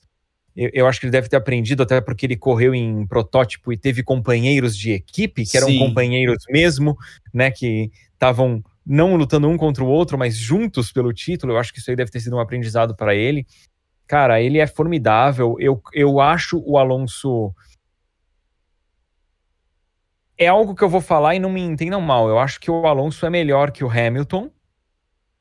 É, pelo menos como piloto. Como piloto. E eu, eu não estou levando em consideração a, a união e a motivação que o Hamilton traz para a equipe. Uhum. Mas dentro do carro, eu acho que o Alonso é mais piloto que ele, talvez mais que o Schumacher. Um, eu acho o Schumacher o maior de todos os tempos, mas assim, em o complexo, não só o piloto dentro do carro, mas o piloto em todas as funções que exerce dentro da equipe, né? Eu acho que o, o Schumacher foi o maior de todos os tempos uhum. nesse sentido, mas talvez, assim, novamente, como piloto, o Alonso seja acima do Schumacher e, e acima do que o, o Hamilton. Então, eu acho que ele, com um carro que é o segundo mais forte do grid, se o mais forte do grid não for tão distante, o Alonso tem grandes chances de conseguir o terceiro título dele e seria merecidíssimo, porque o cara é um absurdo. O, o, a Ferrari de 2010 e 2012 é, são exemplos disso, né? As Ferraris. Porque o Alonso não tinha o melhor carro e ele briga com o Vettel até a última corrida. Né? Ele não, é briga... é absurdo, meu. É absurdo. Eu, vou, eu quero puxar os resultados aqui, porque eu não lembro se é 2010 ou 2012 que ele é quase campeão e muito à frente do companheiro. É, é Mas, dois, assim, 2010 é ele, fica um, ele fica pouquíssimo atrás do Vettel, eu acho, em pontuação, se não me engano, em 2010. 2012, se não me engano, é, a diferença é um pouquinho maior. 2010 ele fica quatro pontos atrás do Vettel e ele tem mais de 100 pontos à frente do Massa, que ficou em sexto. Nossa, é muita coisa, cara. É muita coisa. É, é muita coisa. Ainda mais Lembrando você... que o Massa não é um piloto ruim, pelo contrário, né? É, o Massa, na verdade, esses anos de, de, de Ferrari com o Alonso deu uma enganada porque as pessoas começaram a achar o Massa um piloto ruim, né? Elas passaram a achar, mas na verdade o Alonso é que estava muito acima da, da, da, do nível. O Alonso estava uma coisa muito Só para ser justo com, com, o Massa que eu tinha falado que tinha ficado em nono ou décimo, não foi isso, mas assim, foi quase. O 2012 2012, o Alonso fica três pontos atrás do Vettel. Três só? Três. E o Massa termina em sétimo campeonato com 122 pontos. O Alonso estava com 278. Nossa. É. Então, assim, é uma diferença muito grande. E assim, o Alonso faz a mesma coisa com o Kimi, né? O Alonso É, 2014. Fica... Eu acho o, é, o, o, o, detalhe, quando você fala de, de, Hamilton e Alonso, que o Alonso como piloto é melhor e etc., é, eu sempre gosto de falar o seguinte: 2007 foi uma das maiores amostras que nós tivemos na história da Fórmula 1 do que é ter dois pilotos do mais alto nível na mesma equipe. Porque a gente fala muito de Senna Prost, né? Todo aquele ó. Oh, mas, cara, 2007 eles acabam com a mesma quantidade de pontos, de vitórias, de pódios e de abandonos é algo muito absurdo. O, o Hamilton é, fica Mas frente... eu acho que foi muita. Foi uma incapacidade da McLaren de administrar aquilo ali. Se eles tivessem sido um pouco. Eu, eu acho que eles foram injustos com o Hamilton, porque era o menino deles ali no carro, né? O Hamilton. Se eles tivessem sido um pouco mais neutros, eu acho que o, Alonso era campeão e Também o acho. Hamilton era vice. Também acho, porque o, o, o que pouquinho. acontece? Você tem um bicampeão mundial e um novato. O, o que geralmente acontece é o quê? As atenções vão para o bicampeão. Né? Geralmente é isso que acontece. E a McLaren não. A McLaren ela não geriu muito bem, como você falou. E eu acredito que se fosse uma, uma, uma situação mais comportada, melhor administrada por parte da equipe, com certeza o Alonso levava aquele título, ao meu entender. Não digo nem que tinha que favorecer o Alonso, era só não desfavorecer. E a impressão é. que eu tenho de fora é que ele era desfavorecido. Sim, eu também Então, numa situação de igualdade, sem ordem de equipe, eu acho que o Alonso vencia, até porque era o primeiro ano do Hamilton. Talvez no ano seguinte, se eles continuassem como companheiros, o Hamilton fosse campeão em cima do Alonso, porque a gente está falando de dois dos maiores da história. Em números, o Hamilton é o maior e merecido, uhum. né? Era não dá para saber o que ia acontecer, mas assim, eles vacilaram ali atrás. Não, com certeza ia ser melhor do que Hamilton Kovalainen. Com certeza 2008 ia ser melhor que isso, né? Sim, sim. Agora, uma coisa que eu noto é no Brasil, a galera acha que o. Pelo menos era a impressão que eu tinha. Que o Hamilton perdeu aquele título porque ele vacilou na China e foi pra Brita, né? É, na saída no box. Eu ali, vejo né? que a galera no Brasil coloca muita culpa no Hamilton. E aqui fora, a galera coloca a culpa na McLaren, porque a impressão que a galera tem no Brasil é que o Hamilton não quis parar. Mas aqui fora, a impressão que a galera tem é que o Hamilton queria parar e a McLaren não queria parar ele. E aí, quando resolveu parar, era tarde demais. É umas coisas, tipo, eu não, que eu fui perceber por morar fora, né? Pra quem não sabe, eu moro no Canadá e a transmissão aqui é, é a britânica. Então a galera fala muito que aquele título a McLaren vacilou e o Hamilton perdeu por causa da McLaren. E, e aproveitando esse parênteses que a gente está fazendo aqui, 2008, o pessoal aí fala que o Massa perdeu por conta do Glock também ou, ou não? ah, tem uma zoeira sim, mas é mais porque o os dois. É, é, culpa da Ferrari e culpa do Massa, né? Uhum. É culpa de motor da Ferrari que estourou, mas é culpa do Massa que errou sozinho também em algumas oportunidades. Aquele ano era pro Massa ter sido campeão, né? Era. Independentemente do, do caso do Nelsinho, era pro Massa ter sido campeão. Acho que ele rodou sozinho no Bahrein. É, ele e teve. A Ferrari também cometeu erros. Foi, foi um combo, né? Porque assim, você tem erro da equipe, você tem erro do piloto e você tem aquilo que nenhum dos dois tem poder sobre, que é, por exemplo, um motor estourar na Hungria três voltas, né? Assim, é, é. no fim, é, foi um combo. Agora, a situação do Nelsinho ali em 2008, eu tenho as minhas ressalvas. Eu, assim, não é um momento pra gente falar disso que a gente tá querendo focar aqui em 2021, mas assim, é, eu, tenho, eu tenho uma teoria de que a gente poderia ter um asterisco ali com, com dois campeões mundiais em 2008, mas é uma, uma teoria na minha cabeça de que, de que foram 17 provas, 18 provas disputadas no campeonato com o Hamilton campeão e 17 provas disputadas sem ter nenhum tipo de, de manipulação. E aí o Massa seria o campeão. Mas enfim, é uma, uma coisa é um da minha cabeça. complexo. Eu é... sou amigo do Nelson, eu já conversei com ele disso e eu não me sinto confortável para falar a respeito em público. A única coisa que eu falo assim, o Briatore tem lugar garantido no inferno, né? Ah, não, mas o Briatore, o Briatore, o histórico dele pré-Fórmula 1, é, é pré-Fórmula 1, para quem depois dá uma pesquisada, que eu, eu trouxe, se não me engano, um vídeo da história da Benetton. Nessa história a gente vê que o Briatore já tinha os seus trambiques antes de, de entrar ali na, na, na Benetton. Então, assim, é... O Briatore é uma, é uma figura Eu, eu acho que, assim, praticamente todos têm redenção, inclusive o Briatore mas tá ficando cada vez mais tarde para tá, ele. É, né? tá, e assim, tudo que ele fez ao, ao longo da carreira, cara. Enfim. Olha, a Renault, a, a, a, Renault aí, né? No caso agora a Alpine. Provavelmente vai vir azul, eles revelaram uma pintura provisória, né? Preta, provavelmente vai vir azul. Fala-se muito em patrocínio da Telefônica, que eu vi falarem disso, mas eu ainda não vi nenhuma confirmação. Vai ter o Alonso no, no cockpit, só falta trazer o Briatore. Só falta o Briatore aí pro. Cara, o pior é que o Briatore, ele foi um bom chefe de equipe, Não, ele, se a gente olhar. Ele entende do assunto, isso ele entende, com certeza. Com certeza ele entende. Eu acho que a gente tem que separar o que é o Briatore trambiqueiro e o que é o conhecimento dele da, da, do esporte, de gerenciar pessoas, etc. Ele é um cara que conhece muito. Mas, assim, é, eticamente falando, não tem lugar para ele, né? Cara, eu não quero nem imaginar as coisas que ele já fez. É, porque a gente só sabe de um pouquinho, né?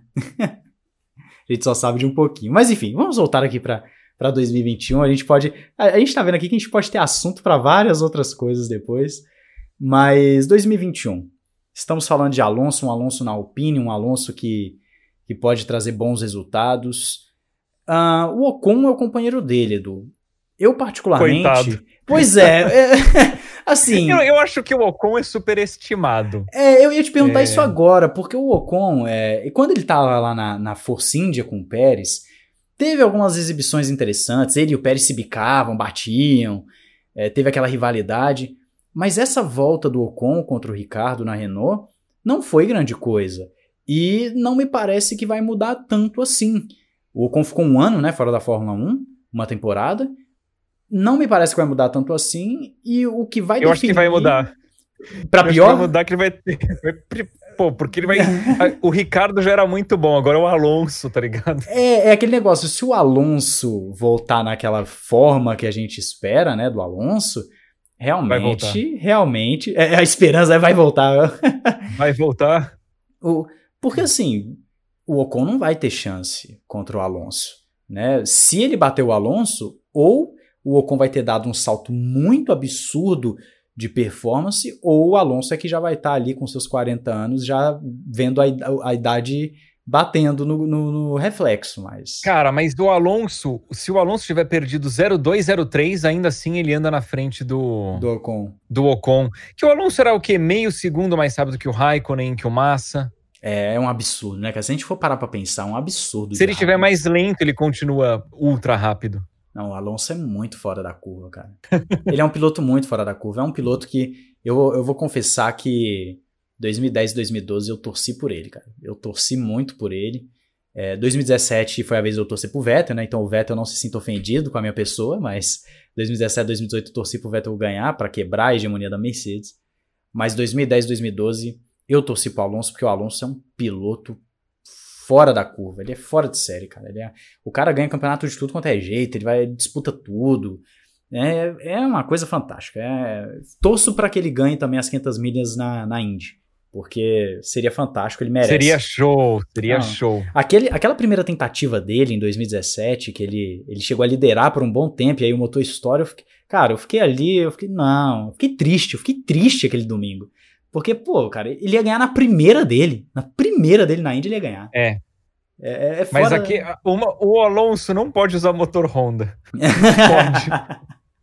É, o, meu medo é que o Renault, ele tá sempre no mesmo nível. O Renault você não vê falar assim, olha, a Renault tá perto da Mercedes. A Renault tá sempre a mesma coisa.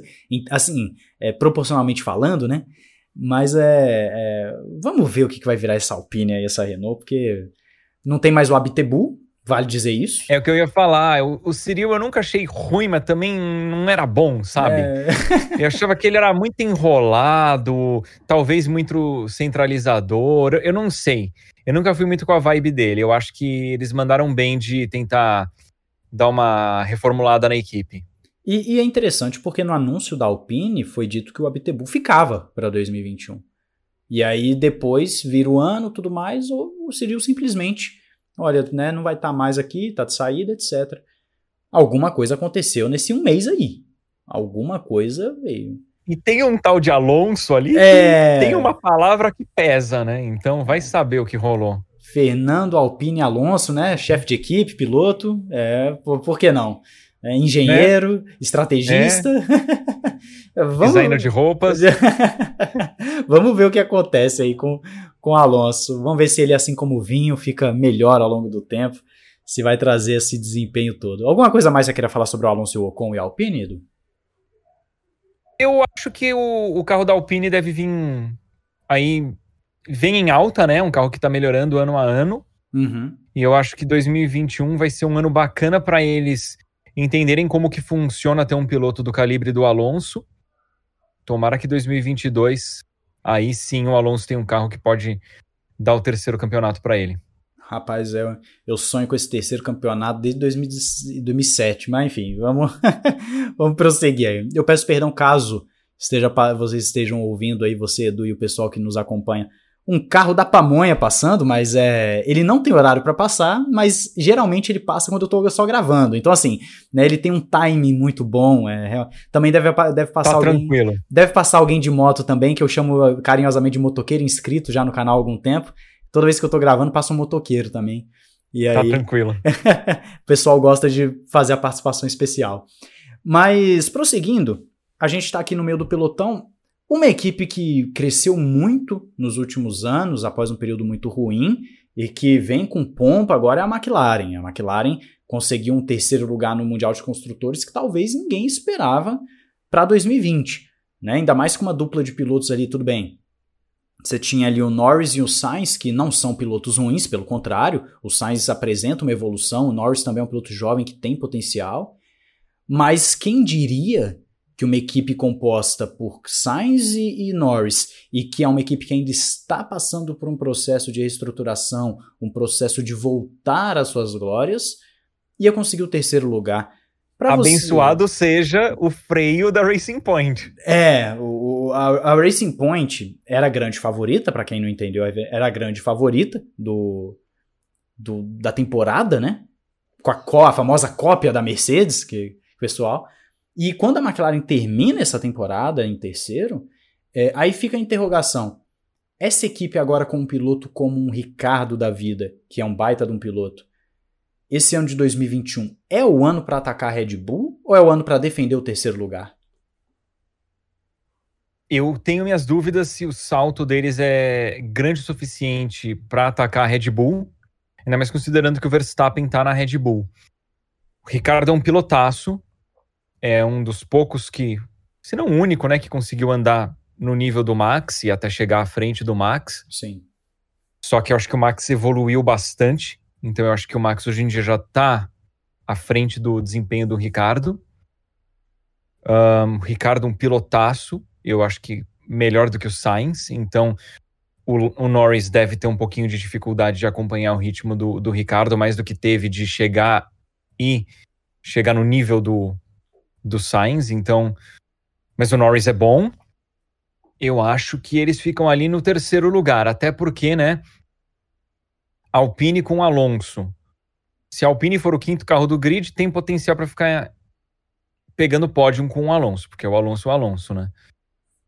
A gente vai ter o, uma Racing Point, né, um Aston Martin com o Vettel, que provavelmente vai desempenhar bem.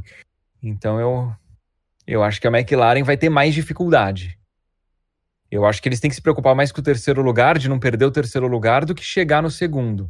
Uhum. É... Eu não acho que eles vão ter, ter desempenho suficiente para disputar com a Red Bull. Talvez em pistas específicas, né? Na Áustria eles andaram muito bem, mas é, vamos ver. Não, é, é difícil. A gente está fazendo previsão aqui. Eu posso estar tá falando umas coisas que não vão se concretizar, sabe? Nenhum, né? É. É porque assim, o, o, o regulamento não mudou muito. Tem, tem algumas mudanças. É, fiz um vídeo no Ressaca para quem tiver interesse falando das novidades.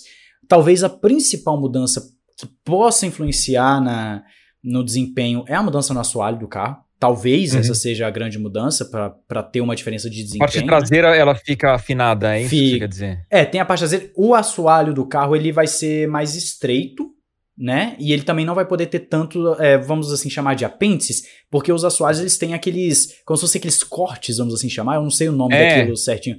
E não vai poder ter tanto daquilo né? Então eles diminuíram, o assoalho está um pouquinho mais estreito e não tem tantos, tantos apêndices ali. Isso pode influenciar? Pode, porque a gente sabe que um carro de Fórmula 1, qualquer coisinha que você mudar ali, ele pode mudar completamente a forma com que o carro se comporta, né? Mas assim, no geral, é o mesmo regulamento. Então espera-se da McLaren esse mesmo desenvolvimento. Mas o que me chama a atenção na McLaren, Edu, não é nem a dupla de pilotos, é, não é nem o fato de ter terminado em terceiro, mas é como eles chegaram nesse terceiro lugar que eu não sei se você o reparou. O Brown é muito bom. Não, ele é. Não, e vamos dizer aqui também uma coisa: ele é muito bom e ele fala bem pra caramba. Eu gosto de ouvir o Zac Brown falando. Ele fala com uma propriedade, com uma calma. Ele fala com uma autoridade. Eu gosto. É um cara que eu gosto de ouvir. Mas eu não sei se você reparou, Edu. Você falou, na Áustria andou muito bem. A Áustria, logo no início da temporada, a gente teve o GP da Áustria. Ou seja, um grande prêmio de alta velocidade, pouca pressão aerodinâmica. Mas você reparou que nos primeiros grandes prêmios que exigiam uma maior pressão aerodinâmica, a McLaren ficava para trás? Só que tem um detalhe: quando chegou no final da temporada, a McLaren estava andando bem em circuitos de alta pressão aerodinâmica. E a própria McLaren vai falar isso na entrevista de Abu Dhabi. É, de Abu Dhabi? Acho que é de Abu Dhabi. Enfim. A própria McLaren vai falar sobre isso é, que eles tiveram sim um ganho considerável nessa área, que eles conseguiram desenvolver muito bem o carro. E isso me chamou a atenção porque não é comum a gente ver ali naquele meio de pelotão uma equipe que consegue se sobressair tanto assim das demais no desenvolvimento de uma área, porque o meio do pelotão é muito disputado ali, né? É, é, o meio do pelotão é uma coisa absurda.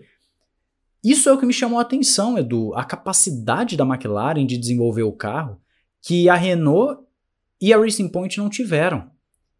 Se eles mantiverem essa, essa linha de desenvolvimento, a gente pode ter uma McLaren forte, assim, terceiro lugar sem concorrência, né? Não vou dizer segundo lugar, mas talvez um terceiro lugar ali tranquilo, ainda mais com o Ricardo no, no, no, no, no carro. Pelo menos essa é a minha visão, né? Você consegue ver dessa forma com o desenvolvimento do carro? Eu entendo o que você falou. É porque talvez eles tenham conseguido montar uma plataforma que tem muito. tem mais flexibilidade de desenvolvimento e que tem mais abertura para eles poderem desenvolver. Uhum. Eu vejo, por exemplo, a Aston Martin numa situação um pouco complicada, porque, como eles copiaram o carro da Mercedes, eles não devem ter um entendimento tão aprofundado do carro. Uhum. Não foi um desenvolvimento deles, eles copiaram. Então, eles devem ter estudado para entender. Mas quanto que eles entendem? Certamente não tanto quanto a própria Mercedes. Sim. Então talvez eles não tenham mais tanto espaço para melhoria ali. A Alpine, eu não sei. É um carro que aparentemente melhora a, a cada ano. E que agora ganhou um temporal por ter o Alonso, né? Que vai deixar o carro, sei lá, meio segundo mais rápido por volta. É a minha expectativa. Então, vamos ver o que acontece. Mas faz sentido o que você falou, assim. A McLaren, ela tem um, aparentemente, uma vibe muito boa agora. O Zac Brown, como a gente falou, é um baita de um líder. E eu acho que eles devem estar com uma equipe de engenharia muito boa. É, ele pegou essa equipe da McLaren, ele fez um, uma espécie de Motorsport Manager. Para quem gosta aí de jogo de gerenciamento de corrida, eu tenho um Motorsport Manager. Ele, ele conseguiu evoluir a equipe nos aspectos, na, nas áreas que ela precisava evoluir. Ele não somente chegou ali e botou uma dupla de piloto diferente, não. Ele é um cara que ele trabalha muito por trás, né, ali nos bastidores. É um cara que, que traz para a equipe um a mais, um plus. Ele consegue trazer isso. E o desenvolvimento da McLaren passa muito por ele. Por isso que eu falei que, que ninguém esperava que um, uma dupla de pilotos com Sainz e Norris chegasse a um terceiro lugar de construtores, né? É, foi uma dupla constante, inclusive. O Sainz Eu acho é... eles bons. Não, Eu eles são eles bons, bons, eles são bons. Mas assim, se você for olhar uma dupla com. Vamos ver. Tudo bem que as outras duplas também são desbalanceadas. Era Pérez e Stroll, era Ricardo Ocon, era muito desbalanceado. Talvez em termos de equilíbrio, a dupla da McLaren seja melhor do meio do pelotão. Uhum. Mas a, a, ainda assim, me surpreende, porque o Sainz ele vem evoluindo, ele é aquele piloto curioso, que ele, ele começou a evoluir depois de umas três temporadas, depois de umas duas, três temporadas, que ele assim apresentou uma performance mesmo que chamasse a atenção. E o, o, Norris é um piloto que a gente sabe que tem potencial, mas a gente não sabe onde vai dar ainda, né? A gente não é. sabe como ele vai desenvolver, como que ele vai ser lapidado. Né, o Norris, ele por vezes, obviamente, não tem aquele desempenho que se espera de um, de um grande piloto, porque é novo, tá aprendendo, enfim, tem toda uma questão. Então eu fiquei surpreso. Eu fiquei surpreso com esse desenvolvimento de carro, com essa dupla. Eu espero um terceiro lugar da McLaren para 2021. Claro, se tiver uma disputa com outras equipes, melhor ainda. Porque a gente sabe que o meio do pelotão, quando tem disputa, é, é carro roda com roda, é gente se tocando, batendo, voando, né? Uma coisa de louco. E é legal. É, eu espero realmente isso. Né? Que aí a gente engloba a Alpine, a gente engloba a Racing Point, a gente engloba a McLaren e a gente pode colocar também uma AlphaTauri, que a AlphaTauri também é, é, Assim, ela vai se beneficiar do, de agora, a partir de 2021, né, ela já deve estar tá começando, porque a equipe de Fórmula 1 não, não perde tempo. Ela deve estar tá começando já com desenvolvimento no túnel de vento da Red Bull. Eles agora podem fazer isso por conta do regulamento e tudo mais, né? Eles podem fazer isso. A intenção, de acordo com a, a, o próprio pessoal da Red Bull, tem entrevista do Helmut Marko falando sobre isso, e do Christian Horner também falando que a intenção da AlphaTauri é transformar a Red Bull, a, a intenção da Red Bull é transformar a AlphaTauri numa equipe de mesmo nível da principal, o que chama atenção, né? Uh, mas a AlphaTauri 2021, eu particularmente ainda espero que fique um pouco mais atrás, com o Gasly arrancando um ponto aqui outro ali do, daqueles principais. Né? E aí, qual a sua visão para a AlphaTauri da dupla de pilotos? Que nós temos o Tsunoda também chegando na AlphaTauri. E claro, se você quiser falar alguma coisa da McLaren aí que a gente está falando agora, fica à vontade. Então, eu achei que o Tsunoda parece ser bom, porque não é qualquer novato que vai tão bem na Fórmula 2 como ele foi. Uhum. Mas eu não achei que foi um ano tão forte de Fórmula 2. Tinha muito veterano na categoria. Então o Mick Schumacher foi campeão, mas estava no segundo ano. E é um piloto que tem um histórico de fazer dois anos por categoria, né? Uhum. É, faz um de aprendizado. O Mick Schumacher não me parece ser um piloto.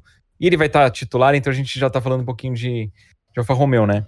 Me, me, parece ser um piloto que ele precisa de um pouquinho mais de tempo de aprendizado, mas que ele consegue absorver bastante informação e uhum. é, desempenhar bem, né? Então ele foi campeão na Fórmula 2, em cima do Tsunoda, inclusive, um, que foi bem mas estava no segundo ano. Eu achei que foi um ano fraco de Fórmula 2. Acho que é difícil a gente conseguir julgar o quão bom o, o Tsunoda é em função disso. É, e o Gasly sofreu absurdos na mão do Verstappen, mas fora o período dele na Red Bull, ele foi extremamente bem na Fórmula 1 até agora, né? Sim, com certeza. Pegou pódio de, de Toro Rosso, ganhou corrida de AlphaTauri. Então, um baita de um desempenho isso aí. E eu acho que ele vai ter potencial para em corridas em que o carro se adapta bem e em que os outros cometem erros, ele chegar lá no pódio. Difícil conseguir mais uma vitória, mas quem sabe, né? Sim. E o Gasly precisa usar esse ano para ele se livrar da Red Bull AlphaTauri. Acho que precisa usar esse ano para firmar um contrato com, com alguma outra equipe boa. Porque senão ele vai ficar sempre nas rédeas da Red Bull e a Red Bull tem um grande interesse, Ver, Verstappen, né? Sim. E aí, é, vamos ver o Tsunoda. Eu acho que o Tsunoda não tá no nível do Gasly, não. É, o, o Gasly ele é tido pela, pelo grupo Red Bull como líder da AlphaTauri para o crescimento da equipe. A questão é, ele vai querer ficar para ver se vai acontecer isso mesmo, né? Porque ele pode é. fazer como Sainz e, e, sair, né? Ele pode fazer como Sainz e, e acabar saindo da, das rédeas da Red Bull. Mas vamos ver, é um piloto que eu gosto. O desempenho dele de Toro Rosso pré-Red Bull, quando ele ainda estava no início ali, era bom, era muito bom. Aí vai para a Red Bull, tem aquele período com Verstappen. Quando ele sai da Red Bull de novo, ele tem um desempenho muito bom. Né? Ele, ele vai para Toro Rosso de novo, AlphaTauri que nem se falou. Mas eu espero sair da AlphaTauri também, não tenho muito o que acrescentar não. A não ser que ficar de olho no motor Honda, tanto para AlphaTauri quanto para Red Bull, né? É, o difícil do Gasly é que, tipo, ele foi companheiro do, do Hartley, né? No Sim, primeiro ano? Acho que foi. E o, o Brandon Hartley não, não foi bem. Eu gosto do Hartley, eu lembro de quando ele tava lá no começo, tipo, categoria de base. Mas eu acho que ele não, ele não foi o que eu esperava dele como piloto. Ele não virou um piloto de Fórmula 1 de alto nível. Tinha uma expectativa disso, porque eu, quando era mais novo, fiquei um tempo na Nova Zelândia. Então eu tinha uma empatia pelo, pelo Hartley, por ele ser neozelandês. E eu não acho que ele é uma referência tão boa assim. O Gasly foi claramente melhor que ele, né? Mas depois, quando o Gasly é, pega pódio, vence corrida e vai bem contra o Kvyat, que tem anos e anos de Fórmula 1, que andou bem contra o Ricardo. Aí eu falei, caraca, ele, o Gasly agora tá num nível bacana. É, o Kvyat, inclusive, se eu não me engano, na temporada 2015, ele fica à frente do Ricardo. Na, é. na, na, na, temporada, né? Não é um piloto de Sim. se jogar fora, vamos assim dizer. Não é um piloto ruim. Mas aquele episódio do Verstappen, o Verstappen, que como o pessoal brinca, acabou com, com, com o Kivet. Ele pegou a vaga da equipe, pegou a mulher, enfim, assim, é, né, tá complicado. Sacanagem. É, o cara. Sacanagem. Eu acho que o Kivet tem a mes o mesmo pensamento que você agora. Sacanagem, viu? Porque é, é uma situação complicada, né? Não consigo nem imaginar como tá a cabeça dele nesse momento. Mas é, eu também vejo assim da, da AlphaTauri. O Hartley, talvez a experiência dele pós-Fórmula pós-Fórmula 1 não. Aquela experiência que ele teve depois andando de, de protótipos, se não me engano, né? O Hartley estava andando Sim. de protótipos. Talvez tenha mudado um pouco o feeling dele para um Fórmula, talvez, não, não sei, né? Não sei como seria essa adaptação dele. E ele é um piloto bem sucedido nos protótipos, diga-se de passagem. Muito, muito ele é um piloto que campeão, não é, um, não é qualquer um. Uh, mas é isso, sim. Não tenho muito o que acrescentar da AlphaTauri, antiga Toro Rosso. Toro Rosso era minha equipe favorita. Tô tentando ainda colocar a AlphaTauri no meu coração, assim, ter aquele mesmo carinho, vamos ver, né? Mas enfim. Passando agora para aquelas equipes mais de, de, fundão de pelotão, aqui a gente vai falar agora da. Se a gente foi da nata. Ah, eu falei o Mick Schumacher na Alfa Romeo, mas é na não Haas, Alfa Romeo, é na eu falei Haas. besteira, perdão. É, a gente vai chegar nele já já. A gente começou lá na nata da, da Fórmula 1 e agora a gente está descendo pro, pro, pro desespero da Fórmula 1. É, Haas, Alfa Romeo e Williams. Só, só aqui rapidinho, Edu, só para eu ver se a gente não, não perdeu ninguém. A gente falou de Mercedes, a gente falou de Red Bull, a gente falou de McLaren, de Alpine, de Aston Martin, agora da AlphaTauri. Faltam três. Faltam três, é isso mesmo? Calma, você contou. Eu contei seis, mas eu não sei se eu, se eu contei errado. Vamos lá, Mercedes, Red Bull. É, a gente falou da McLaren, McLaren. Da, da Aston Martin, né? Alpine. Aí a gente falou da AlphaTauri, tá faltando quatro, cara. Quem que tá faltando? Tá faltando, tá faltando a Alfa Romeo, a Haas, a Williams. Tem alguém perdido nesse meio aí, cara.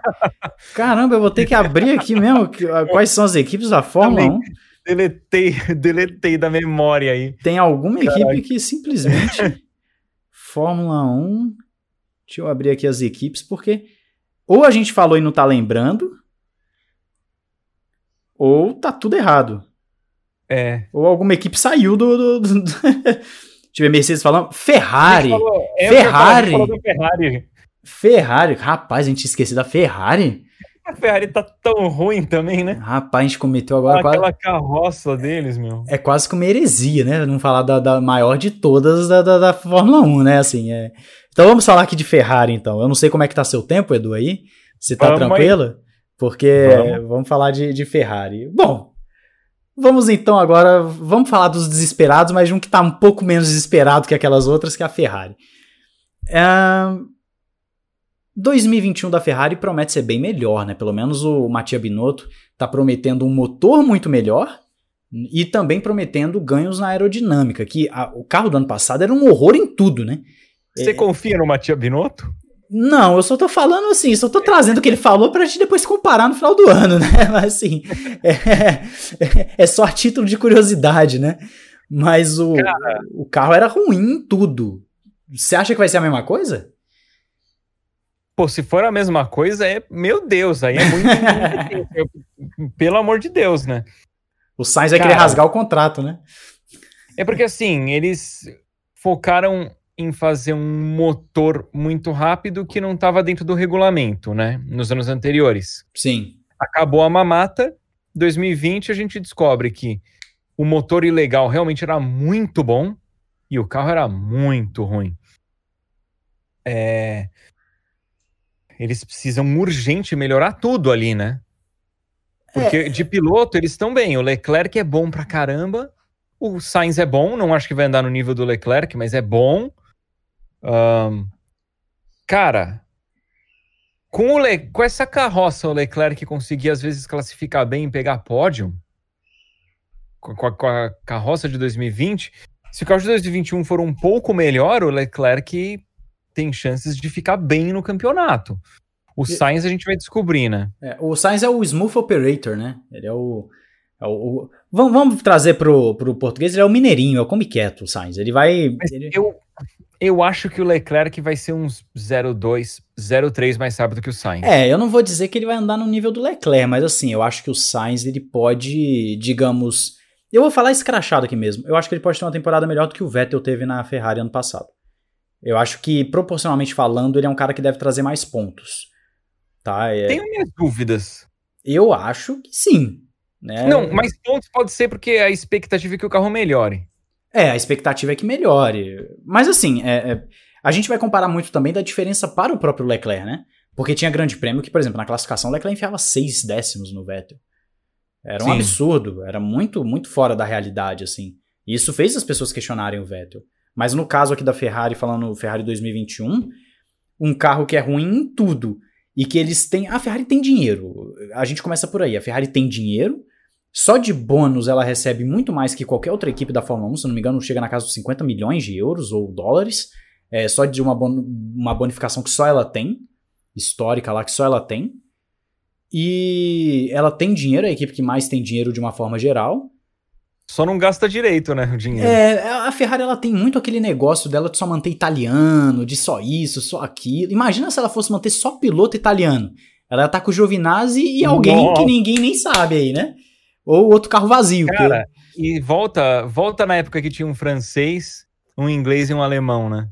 O, o, o... Vale dizer, vale dizer, enquanto eu tô abrindo aqui só a classificação, só pra eu, eu tirar uma dúvida, que a Ferrari, ela tem dinheiro, ela tem competência, mas ela é bagunçada. A Ferrari é bagunçada.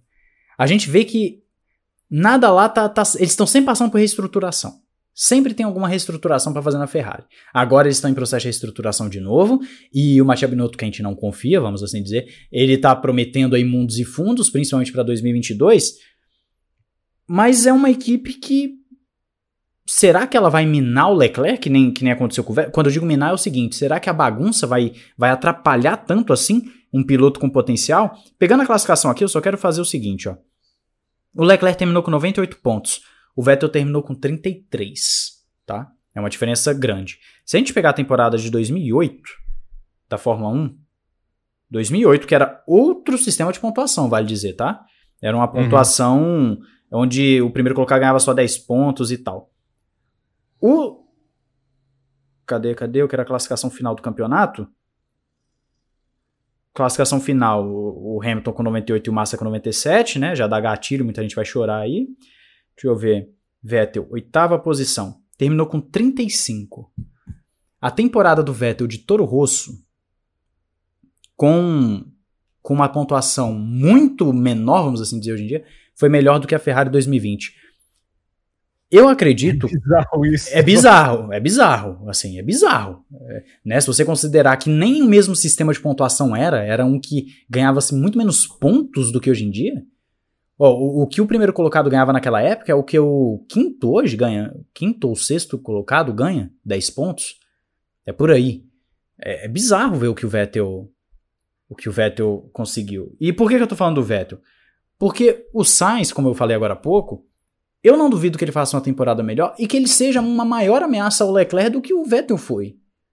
Porque da Ferrari eu só espero uma batalha interna. Eu não espero muita coisa da Ferrari. Eu não espero uma Ferrari brigando lá pelo terceiro lugar de construtores. Eu falo nos vídeos porque são as notícias que saem. Porque o, o, o, Binotto fala, não, a gente vai brigar lá em cima, a gente vai. Aí eu, como, como uma pessoa que tem um canal que posta notícia, eu preciso passar, mas assim, eu vejo dessa forma, Edu eu vejo como o que esperar da Ferrari para esse ano um, um, duelo mais interno do que propriamente uma Ferrari contra outras equipes ali de, de terceiro, quarto lugar. É, a Ferrari eu tenho expectativa para 2022, mudança de regulamento. Para 2021, com essa herança da, da carroça, não, não sei, meu. a herança você da pode, carroça. Por mais que você melhore a carroça, ela é uma carroça, né? É, o, o, o, talvez o mais difícil de melhorar nesse carro vai ser o motor, né? Porque o motor, eles, eles precisam tirar uma, uma diferença muito grande, porque naturalmente os concorrentes também vão melhorar os seus motores, né? Mercedes, Renault e Honda. A Ferrari vai ter que tirar uma, uma diferença muito grande. E na aerodinâmica, se não me falha a memória, eles têm agora fichas, né? Porque como o carro está entre aspas congelado, só pode mudar uma outra coisa. E eles têm fichas para gastar. E essas fichas, inclusive a McLaren, só a título de curiosidade, já gastou para é, poder do... do motor, né, Mercedes, é. né? Fica essa curiosidade pro pessoal. Então a Ferrari não tem muito o que evoluir no carro. Eu também acredito que a expectativa para eles é 2022. 2021 deve ser mais do mesmo, um horror de temporada, mas eu espero no final do ano, Edu, a gente vai fazer o comparativo. No final do ano a gente vai ver se o Sainz fez mais do que 33 pontos ou não se o Vettel, né? Que o Vettel fez 33. Ah, não, não. Mais, mais do que isso faz, porque, cara, eu acho que o carro dá uma melhorada. Mas eu acho que em termos de comparativo com o Leclerc, eu não duvido que ele tenha metade dos pontos que o Leclerc ou menos. É, é porque assim, o, se fosse uma temporada regular, normal, a gente ia estar tá com um carro totalmente desenvolvido, né? Vamos assim dizer. Um carro que eles iam poder desenvolver da forma que eles quisessem. Nessa temporada, o carro está congelado, então eles têm essas fichas que limitam muito o desenvolvimento. O carro vai ser melhor, mas não muito melhor, a não ser que eles encontrem um coelho na cartola, né, de desenvolvimento. Ou uma trambicagem, de novo, vai saber. É, o pessoal vai ficar bravo aí comigo de falar, os ferraristas. Mas. Ué, mas é verdade. É, mas é verdade, exatamente, é verdade. O pessoal fica bravo, mas é verdade. É, eu acho assim que se ele passar da pontuação do, do Vettel, já vai ser um indicativo de que realmente a temporada do Vettel foi uma coisa deprimente, deplorável, né? E, e, vamos ver também quantos pontos o Leclerc vai conseguir, porque a gente tem que lembrar que a temporada 2020 foi tão atípica que muitos resultados incomuns aconteceram. O Leclerc conseguir pódios foi fora da curva também, a gente tem que dizer isso. Foi em situações fora da curva, assim como a vitória do Gasly, a vitória do, do Pérez. Não é o tipo de coisa que a gente conta, pelo menos eu não conto, como, olha, vai acontecer de novo em 2021. Se acontecer, vai ser mínima chance, né? É, é, um, é o meu olhar para a Ferrari, cara. É, eu não tenho muito o que acrescentar para a Ferrari. A Ferrari é, é, ver o que, que ela vai trazer de evolução e qual vai ser o nível de evolução que ela vai trazer. Não tenho muito o que acrescentar. A Ferrari, para mim, é isso para 2021. É. é. A sua reação de estudo. É. A sua reação assim é, não, não, tem muito mais para onde a gente fugir aqui da Ferrari. É, então, vamos passar então para os pupilos da Ferrari, Alfa Romeo e Haas. Uh, que são, são equipes que eu acho que a gente vai ter mais o que conversar do que a Ferrari por si só. Bom, começando pela Haas, Edu, é, eu vou começar pela Haas porque é o seguinte: dupla nova, né, de pilotos, dois pilotos estreantes na Fórmula 1. É, nós teremos aí o Mick Schumacher, que tem o sobrenome de peso, vem aí com o título da Fórmula 2. Muita gente estranha o desempenho do Schumacher nos últimos anos, porque ele aparentava ser um piloto comum, aí do nada começou a ganhar tudo, né? Começou a ter, a ter. Tudo não, mas ele começou a ter um desempenho muito melhor do que, se, do que vinha tendo. E por outro lado, nós temos o Nikita Mazepin, que recheado de polêmicas, né? O Mazepin que ele não tem, para quem não sabe, o Mazepin não tem só a polêmica que estourou no, no final do ano passado da questão do vídeo da menina, etc. Não, não é só isso. O Mazepin ele tem uma série de polêmicas dentro da pista também né, de comportamento, de conduta, né, inclusive... Agressividade, é, agressão, literalmente. Pois é, na, se eu não me engano, na última corrida da Fórmula 2, ano passado, ele, ele, ele, ele quase é, tira dois da corrida, foi um, é, inclusive o, o brasileiro. ia ganhar aquela é, corrida, provavelmente. Ele, ele foi um, o, o Mazepin, ele tem um histórico que, que assim, que quando a gente para pra olhar, fica meio nítido que, meio nítido, fica nítido que ele tá ali por conta do dinheiro por conta do aporte Com financeiro. certeza. Ruim ele não é também, ele já ganhou corrida na Fórmula 2, mas assim, tá longe de ser um grande talento, tá longe de ter qualquer tipo de valor moral, de ética pessoal. É... Ficou bem claro para mim que a Haas só quer o dinheiro dele, tanto que depois do caso do, do assédio ali, eles não fizeram nada, talvez tenham pedido mais dinheiro pro pai do Mazepin. Eu achei isso uma vergonha. Eu, honestamente, eu quero muito que a Haas vá extremamente mal, em específico com o carro do Mazepin. Eu não duvido que internamente também tenha mecânico de má vontade com o carro do Mazepin, porque vai ter gente lá que não vai estar se sentindo é, confortável de trabalhar com um assediador. Certamente. Eu espero que a Haas vá extremamente mal, muito mal. Eu achei uma vergonha para a equipe eles manterem o Mazepin, eles têm mais é que se ferrar. E nisso eu fico triste pelo Mick Schumacher, porque parece ser um, uma pessoa do bem, de tudo que eu já vi de comportamento público dele, ele parece ser muito bacana, é um bom piloto, que teve um, um desempenho bacana. Novamente, ele nunca foi muito bem, assim, logo de cara em categoria, pelo que eu vi, mas ele demonstra. É, um desenvolvimento muito grande dentro das categorias, então na Fórmula 1 talvez ele não entre logo de cara muito bem, mas parece que ele consegue captar bastante informação e melhorar o desempenho próprio dele. Mas é uma pena que ele vai ter que conviver ali com um cara que claramente não tem ética, não tem respeito, mas tem muito dinheiro. É, é bem triste, porque a gente vê na Fórmula 1 muito piloto pagante. Mas se olhar o Lance Stroll, o Latifi, pô, eles são bilionários, mas eles são boa gente, eles são educados, têm um, um histórico bacana. Claro, ninguém é perfeito, mas eu nunca vi eles fa fazendo alguma coisa vergonhosa que nem o que o Mazepin fez, não uma, mas inúmeras vezes. É uma vergonha eles manterem o piloto lá e, e eu espero muito que a Haas tenha um desempenho deplorável aí, porque é uma vergonha o que eles estão fazendo. É, a Haas ela tem, ela passou passa né, por problemas financeiros, é uma equipe que nesse período de pandemia sofreu bastante, O, o, o dono da equipe, o Gene Haas, chegou a cogitar vender a equipe, né? Para poder justamente se livrar da, de uma possível dívida, de uma falência, etc. E é daí que vem o dinheiro do Mazepin, né? Para sobreviver, para a equipe sobreviver, para a equipe se manter. E tem um outro detalhe importante, que é onde talvez a gente fale mais da Ferrari do que propriamente no, na hora que a gente estava falando dela. A Ferrari está mandando algumas pessoas, inclusive o Simone Resta, que é, um, que é conhecidíssimo no desenvolvimento da Ferrari, uh, para a Haas. Ele tá, ele, a Ferrari está mandando uma galera para a Haas para ajudar, porque a Haas é, é a equipe que tem o menor corpo técnico da Fórmula 1. Então, como a Ferrari vai precisar jogar um pessoal para fora por conta das restrições do novo regulamento, tá mandando para a Haas para ajudar no desenvolvimento e claro com aquele olhinho no Mick Schumacher, né? Para tipo assim, vamos ajudar o carro do menino ali para ele desenvolver e quem sabe vir para a Ferrari daqui uns dois, três anos.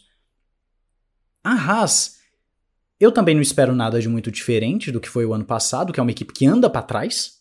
A Haas ela vem andando para trás de algum tempo, né? Eu acho que nas duas últimas temporadas ela ela não consegue desenvolver o carro ao longo da temporada, tem um sério déficit né, de, de desenvolvimento, de, de capacidade para poder melhorar o carro. É uma equipe que o carro já nasce mal, nasce muito mal. Com um motor Ferrari horroroso. Com um motor sim, isso também tem que ser dito, um motor Ferrari péssimo. Também não vejo muita diferença pro, pro ano passado. Talvez a diferença é que não tenha nenhum acidente espetacular como o do Grosjean, né, que que no Bahrein. Espero que, que foi, não, né? É, que foi, foi um acidente que chamou a atenção de todo mundo, né? Na primeira volta. O Grosjean fica aquela brincadeira é, chamada de maníaco da primeira volta. Eu não sei como é que é aí fora, o, o Edu, mas aqui no Brasil o pessoal. Coisa. Pois é. E, e, curiosamente a batida dele, que encerra a carreira dele na Fórmula 1, é, é na primeira volta. Mas. Uh, então a Haas também não tem muito o que acrescentar, a não ser de que vem com um corpo técnico reforçado da Ferrari. É claro que não vai surtir efeito imediato. Isso deve ser para 2022 em diante. Mas vem com essa curiosidade. Já a Alfa Romeo me surpreendeu por manter a dupla de pilotos. Porque aqui eu vou ser muito Nossa, sincero. surpreende muito. Eu não, eu não sei a sua opinião, Edu, vou saber agora, mas é, ao meu entender, o Giovinazzi não é uma coisa toda, é um piloto que dá para você tirar tranquilamente e substituir por outro. E o Raikkonen já não tá na sua melhor campanha, na sua melhor performance, vamos assim dizer, há muito tempo. Eu acredito que o Raikkonen de hoje não dá nem para comparar com o Raikkonen da Lotus. Eu não estou nem comparando com o Raikkonen da McLaren, é com o Raikkonen da Lotus.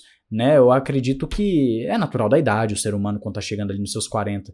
Esses pilotos que, para quem não sabe, tem o tempo de reação né, é, mais rápido do mundo, eles naturalmente vão ficando pessoas, entre aspas, comuns. Quando vai chegando ali perto dos 40, é claro que isso varia de pessoa para pessoa. O Raikkonen, ao meu entender, já não está mas no, naquela capacidade de antes. Qual é a sua visão da Alfa Romeo para essa dupla e para a equipe? Ah, eu acho que tá fraca a dupla em termos de velocidade. Eu acho que o Giovinazzi não só é um piloto muito mediano, ok? O histórico dele até que é bom, mas eu acho que ele é mediano, pelo menos na Fórmula 1 nunca vi ele fazer nada demais. Uhum. É... E ele não tem também a experiência, né? Sim. O Kimi, pelo menos, tem uma baita de uma experiência. Por mais que ele não esteja mais tão rápido, não tenha aquela gana que ele tinha antes, pelo menos ele tem uma bagagem que certamente influencia a equipe num bom caminho. Sim. Né, de ajuste de carro e desenvolvimento. Mas o Giovinazzi nem isso tem. E o Giovinazzi também não é moleque mais, não é um jovem talento. Ele já tá mais perto dos 30 do que dos 20. Sim. Então eu não entendo muito a postura da Ferrari de querer manter o Giovinazzi na, na Alfa Romeo. O Raikkonen eu, eu entendo pela experiência. É, eu acho que eles deviam ter dado uma chance para algum outro jovem talento ao invés do Giovinazzi. O Ailot, por é, exemplo? É, sim, que foi super bem na Fórmula 2. Também não acho que está no nível do Russell, do, do Norris, mas foi bem na Fórmula 2. Eu acho que a. Mas isso demonstra como a Ferrari está administrando mal as coisas, né? Uhum tipo um Giovinazzi ali na, na Alfa Romeo, não, não, para mim não faz sentido. Eles tinham que estar tá pensando no próximo Leclerc, sabe? Sim. É, o, basicamente o que a Red Bull fez, né? Ela trouxe um Vettel, depois já trouxe um Ricardo, depois já trouxe um Verstappen, né? Pilotos de alto nível, né? Ela trouxe, foi trazendo pilotos de alto nível. E assim, Edu, é, eu queria até saber de você como é que é o jornalismo em termos de Fórmula 1 aí fora, porque aqui no Brasil é claro que a gente vive muito eu acredito que o mundo inteiro tem muito de especulação. Silly Season, a gente sabe que a Silly Season na Fórmula 1 é mundial, é algo que atrai as atenções. Mas o que foi falado recentemente, é, pelo menos nas manchetes aqui no Brasil, em motorsport.com, etc., é que a Ferrari estaria deixando de escanteio a Alfa Romeo justamente para ajudar a Haas. E por deixar a Alfa Romeo de lado, a Alfa Romeo teve que renovar com esses pilotos. Porque ela esperava o Mick Schumacher, por exemplo, né? Tanto é que o primeiro teste do Mick Schumacher ia ser na Alfa Romeo, que acabou não acontecendo na, na sexta-feira, não lembro se foi da Turquia agora, que choveu, choveu e ele não, não andou. E está sendo jogado de escanteio. A Alfa Romeo também não está com um desenvolvimento tão legal assim de carro ao longo da temporada. Será que essa, essa possível deixada de lado da Ferrari realmente afetou tanto assim a Alfa Romeo? Então, mas o que eu ouço falar, pelo menos por aqui, é que na verdade a Ferrari quer dar mais chance para o Giovinazzi. Uhum. E o Kimi quer continuar correndo, e ninguém vai contra a vontade do Kimi, né? Então, que, que por a Ferrari querer dar mais uma chance para o Giovinazzi, que o Mick Schumacher não pode ser alocado na Alfa Romeo, aí ele foi para a Haas. É o que eu ouço falar. Ah, meu, eu não sei, cara. A Ferrari é uma bagunça, né? É, porque assim, é, se a gente for olhar, realmente esperava-se o Mick na Alfa, né? É, mas talvez faça sentido esse negócio da Ferrari estar tá deixando eles de lado. A gente não sabe, a gente nunca sabe o que está rolando lá por dentro. A gente fala aqui das informações que vão saindo, né? Que a gente nunca sabe também até que ponto é verdade, até que ponto é mentira, até que ponto é uma verdade que foi aumentada, né? A gente não sabe também. Mas é uma situação que a gente vai ter que ficar de olho, porque já se fala também. O, o, o grupo Alfa Romeo ele, ele faz parte da fusão que teve agora recentemente, é, que agora é o grupo Stellantis, que é dono agora da Alfa Romeo, é dono da. Deixa eu ver se eu vou lembrar alguma outra empresa aqui grande. Eu não vou lembrar, acho que a Ford também. Enfim, teve uma fusão de grupos recentemente, agora no início de janeiro. E fala o que está se falando também, que eu até trouxe também aqui no Ressaca. Eu falo isso porque para as pessoas saberem que o vídeo está aí da informação é, de que pode ser que a Alfa Romeo já não esteja mais ano que vem na Fórmula 1. Que esse grupo poderia sim tirar a Alfa Romeo e aí voltaria a ser Sauber, né? Porque a Alfa Romeo é, é a Sauber, né? Com, com, uhum. com toda a marca, etc. Então a gente não sabe até que ponto a Ferrari abandonou ou não, ou se são outras circunstâncias que estão acontecendo, mas é uma equipe que também não está apresentando bom ritmo. Já foi melhor. Já foi melhor Sim. naquela época do Leclerc ali, né? Estima-se, a Sky Sports ela fez um, um, um, tipo um gráficozinho fazendo um comparativo. É claro que o comparativo não é totalmente preciso, mas diz que nesse comparativo, baseado no, baseado no ritmo do Leclerc contra o Vettel e do, do Raikkonen contra o Vettel, e depois quando o Leclerc estava na, na, na Sauber, né, na Alfa Romeo, e o Raikkonen na Alfa é Romeo... Marcos Ericsson. Pois é. O, esse comparativo indica que a Alfa Romeo teria perdido quase seis décimos de performance nessa troca Leclerc-Raikkonen. É muita coisa. É muita Sim, coisa. Sim, mas não me surpreende, porque. Cara, o Raikkonen, eu acho que quando ele estava na McLaren, ele tinha um nível que ele nunca mais atingiu de novo. Talvez quando ele foi na Lotus. Eu não acho nem que o Raikkonen campeão pela Ferrari estava no nível que ele andou tanto na McLaren quanto na Lotus. Uhum. O, o, é, o Raikkonen da McLaren é o Prime, né? É o é o topo da performance dele, aquele Raikkonen fantástico. É, o da Ferrari foi muito mais circunstancial aquele título, não tirando o mérito, não é tirar o mérito do Raikkonen de forma alguma, mas a gente sabe que teve uma briga ali na McLaren, ferrenha, uma coisa absurda que aconteceu naquele ano, que, que a McLaren era superior naquele ponto. E, enfim, é uma equipe que também só. Se alguma coisa além do que já tinham apresentado ano, que, é, ano passado vier, realmente vai ser lucro. E por último, mas não menos importante, temos a Williams, que a gente falou um pouquinho de Russell e Latifi lá no início, né? Sim.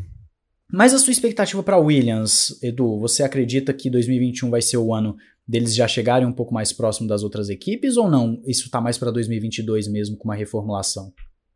Pelo que eu percebi que a Williams teve de capacidade de deixar o, o carro melhor, eu acho que eles aproximam mais do fim do grid e eles um pouquinho mais rápidos já têm a chance de pontuar, sabe? Uhum. Não com frequência, mas pelo menos fazer um ponto. Então eu, eu boto fé de que eles têm uma. Sei lá, um espaço para desenvolvimento para o carro aproximar um pouquinho mais do pelotão do meio. O Latifi é um piloto fraco, mas assim, não é horroroso. E o, o Russell é muito bom. e tá melhorando, né? Tá ficando mais maduro.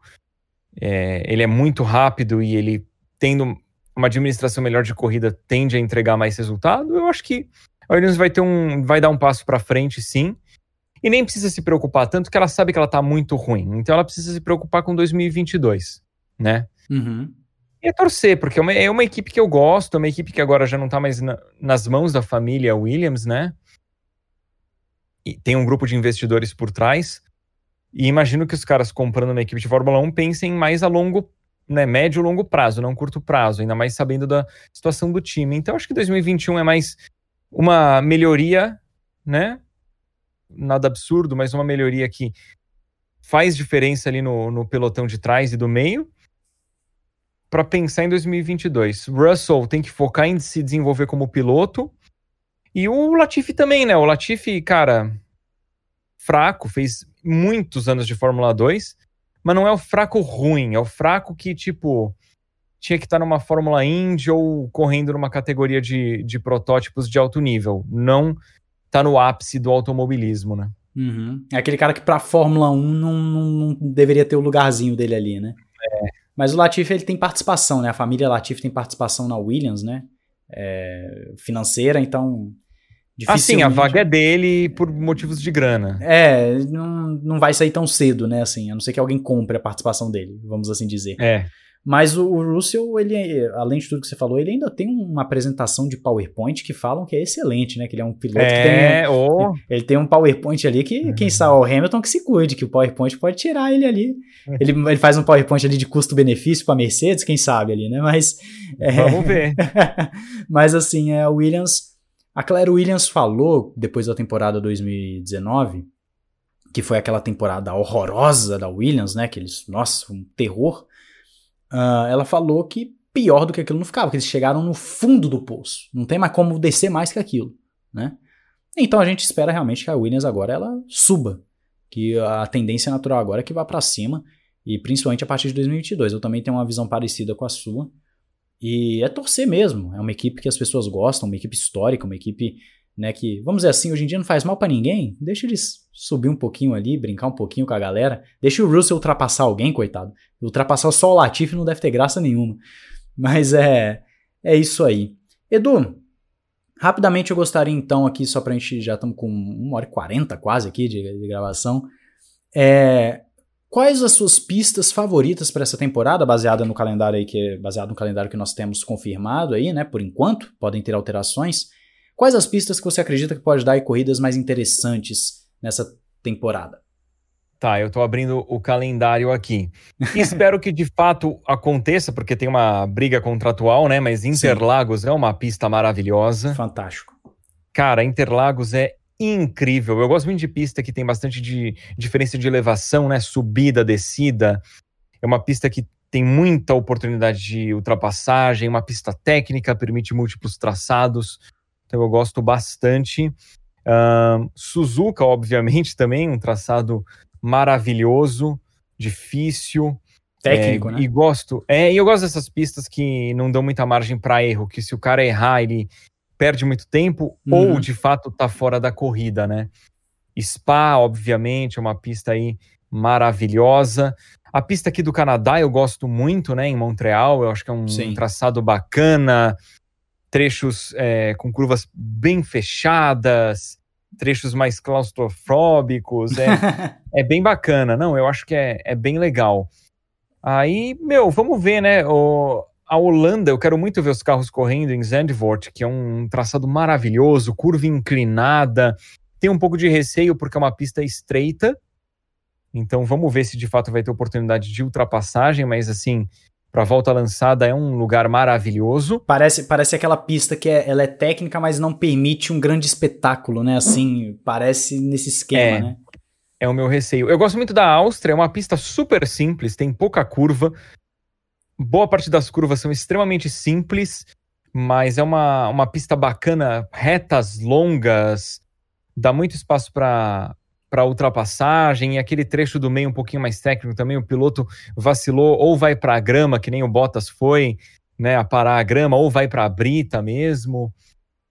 É, eu Mônaco é legal, né? Que vai, vai aparecer aí de novo. Sempre, sempre uma maluquice. Uh, vamos ver, eu acho que as principais, as que eu mais gosto, são essas que eu citei. Eu gosto da pista de Austin também, nos Estados Unidos. Que é uma Vamos mistureba ver. das outras, né? A Austin tem um curva de um, curva de outra é. pista. É, um, é legal, é uma mistureba. Eu gosto daqueles S's que tem no, em Austin, que bem no, no acho que no ou no final do primeiro setor, é no início do segundo setor, um monte de S, é legal pra Sim. caramba aquilo ali. É bem legal. É, são. Você gosta da adição de Imola, que vai estar tá aí no, no início da, da temporada? Cara, eu nunca pilotei muito no simulador em Imola, então eu não conheço tão bem assim a pista. É, porque a corrida em si em Imola, o pessoal sempre fala muito, até o pessoal das antigas, assim, da Fórmula 1, que não era lá essas coisas, né? E quando nós, quando nós tivemos a oportunidade na Fórmula 1 moderna, tanto ali para 2005, 2006, quanto agora, no ano passado, também não foi espetacular, né? É, então, assim, é, eu acho que poderiam ter colocado, ao invés de Imola, poderiam ter colocado Portimão, como você citou no início do, do nosso aqui do nosso bate-papo, ou então Istambul, que eu gosto muito de Istambul, acho uma pista fantástica. Mugello não está no calendário, né? Não, mas está sendo cotada porque tem um espaço ainda em aberto, né? E tem pistas que fala e falam que, que pode sair, que são as pistas de rua, mas a própria Fórmula 1 já falou que vai manter, que no caso é Mônaco, Canadá, Azerbaijão. Então, eu vou, eu vou falar um negócio que tal, talvez viabilize corridas que a gente não.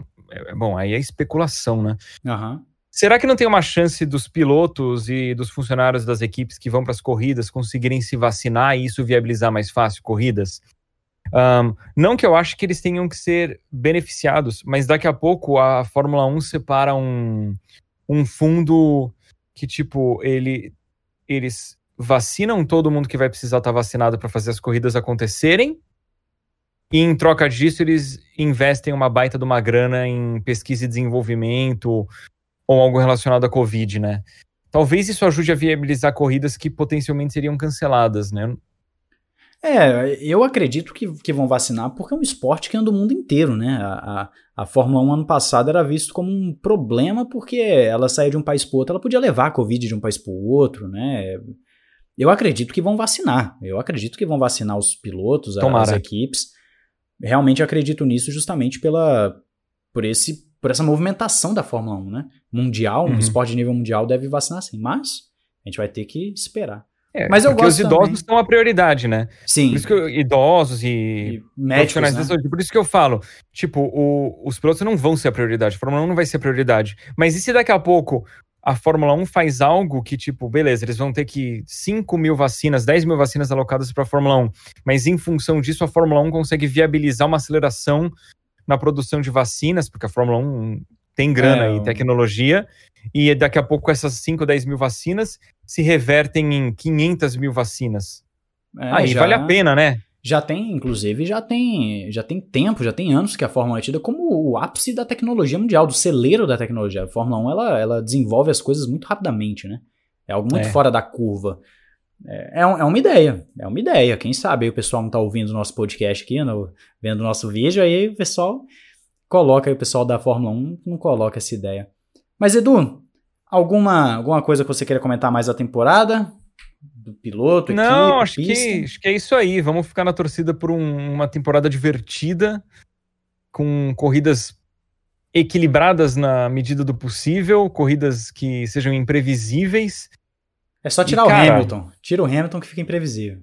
Eu não vou torcer contra. Eu vou torcer contra o, o Mazepin só. Mas de resto, vamos ver, né? Eu prefiro ver um, o Hamilton contra um Verstappen aí numa batalha louca, né? Mas contra o Hamilton não consigo torcer, não. Ele é um piloto fantástico, parece ser uma pessoa muito bacana também. É. A gente não precisa desejar o mal dele, só assim, o Hamilton decidiu agora que ele vai levar a vida de cantor mais a sério e ele saiu da Fórmula 1. Aí, quem sabe, é, né? Vai, vai... Acho que antes do oitavo título ele não sai, não. Vai saber, né? Do Hamilton a gente pode esperar qualquer coisa. Eu não, não duvido de mais nada. Vai que ele quer lançar uma linha de roupas para cachorro lá com Roscoe de modelo, enfim. Eu não, não, não duvido de mais nada do Hamilton. Mas, Edu. Veremos. Eu quero te agradecer demais pela participação. Foi um prazerzaço estar com você aqui. É, faço questão de elogiar porque é, você não somente é um cara que está há muito tempo no YouTube, então naturalmente é uma referência a nível profissional para as pessoas, mas eu deixo registrado aqui também uh, o meu elogio, porque, é, para quem não sabe, eu tô com contato aí com o Edu já, acho que desde o meio mais ou menos do ano passado, deve ser algo assim, deve o final do. Ter, por aí, por, por aí. aí.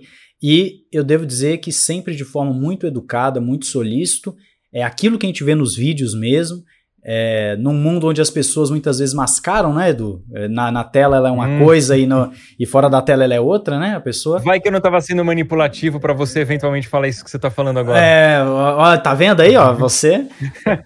jamais saberemos, tá vendo aí? jamais saberemos. Mas é, foi, um, foi um, um baita de um prazer, cara. Espero que a gente mantenha aí mais contato, mais né, debates, a gente conversando é sempre muito bom. E por favor, fale aí, é, faça suas considerações e, e fale aí do seu canal, das suas mídias, etc. Imagina que é isso. Valeu aí pela oportunidade. Espero que o pessoal tenha curtido. Para quem quiser conferir um pouquinho do meu trabalho, eu trabalho especialmente com games, tá? Videogame, mas sou grande fã de automobilismo e música também. Em automobilismo, eu tenho uma série que se chama Pilotando uma Paixão, em que eu Fiz tipo um reality em que eu tirei minha carteira de piloto em Interlagos, que foi uma experiência bem bacana. No meu canal tem vídeo de kart também e alguns vídeos de carros. Um, e aí vocês podem encontrar o meu canal e minhas redes sociais é BRKS Edu em tudo que é lugar. E é isso, valeu aí, meu. Foi um prazer. Nada, o prazer foi meu. Os links das mídias aí do canal, tudo do Edu estarão aí na descrição, tá? Se você está acompanhando a gente pelo podcast, provavelmente na descrição do podcast vai estar tá ali né? Eu vou, vou organizar tudo certinho. O podcast é um mundo novo para mim, eu tô, tô, tô entendendo agora como funciona, né? Agregadores e tudo mais. E, mas eu fico muito feliz. E é isso. Eu espero que vocês que nos escutaram, que nos assistiram, tenham gostado. E, claro, deem o feedback de vocês. E eu sei que teve gente que pediu o BRKS Edu aí, viu? No, nos comentários pro primeiro podcast. Então tá aí. Eu não, vou, eu não vou nem dizer promessa é dívida porque já estava combinado antes do, da pessoa pedir, mas tá aí. Então. Mas rolou. Rolou, rolou, tá aí. É, fico muito feliz, é isso. Um grande abraço a todo mundo, ao Edu. Valeu e falou!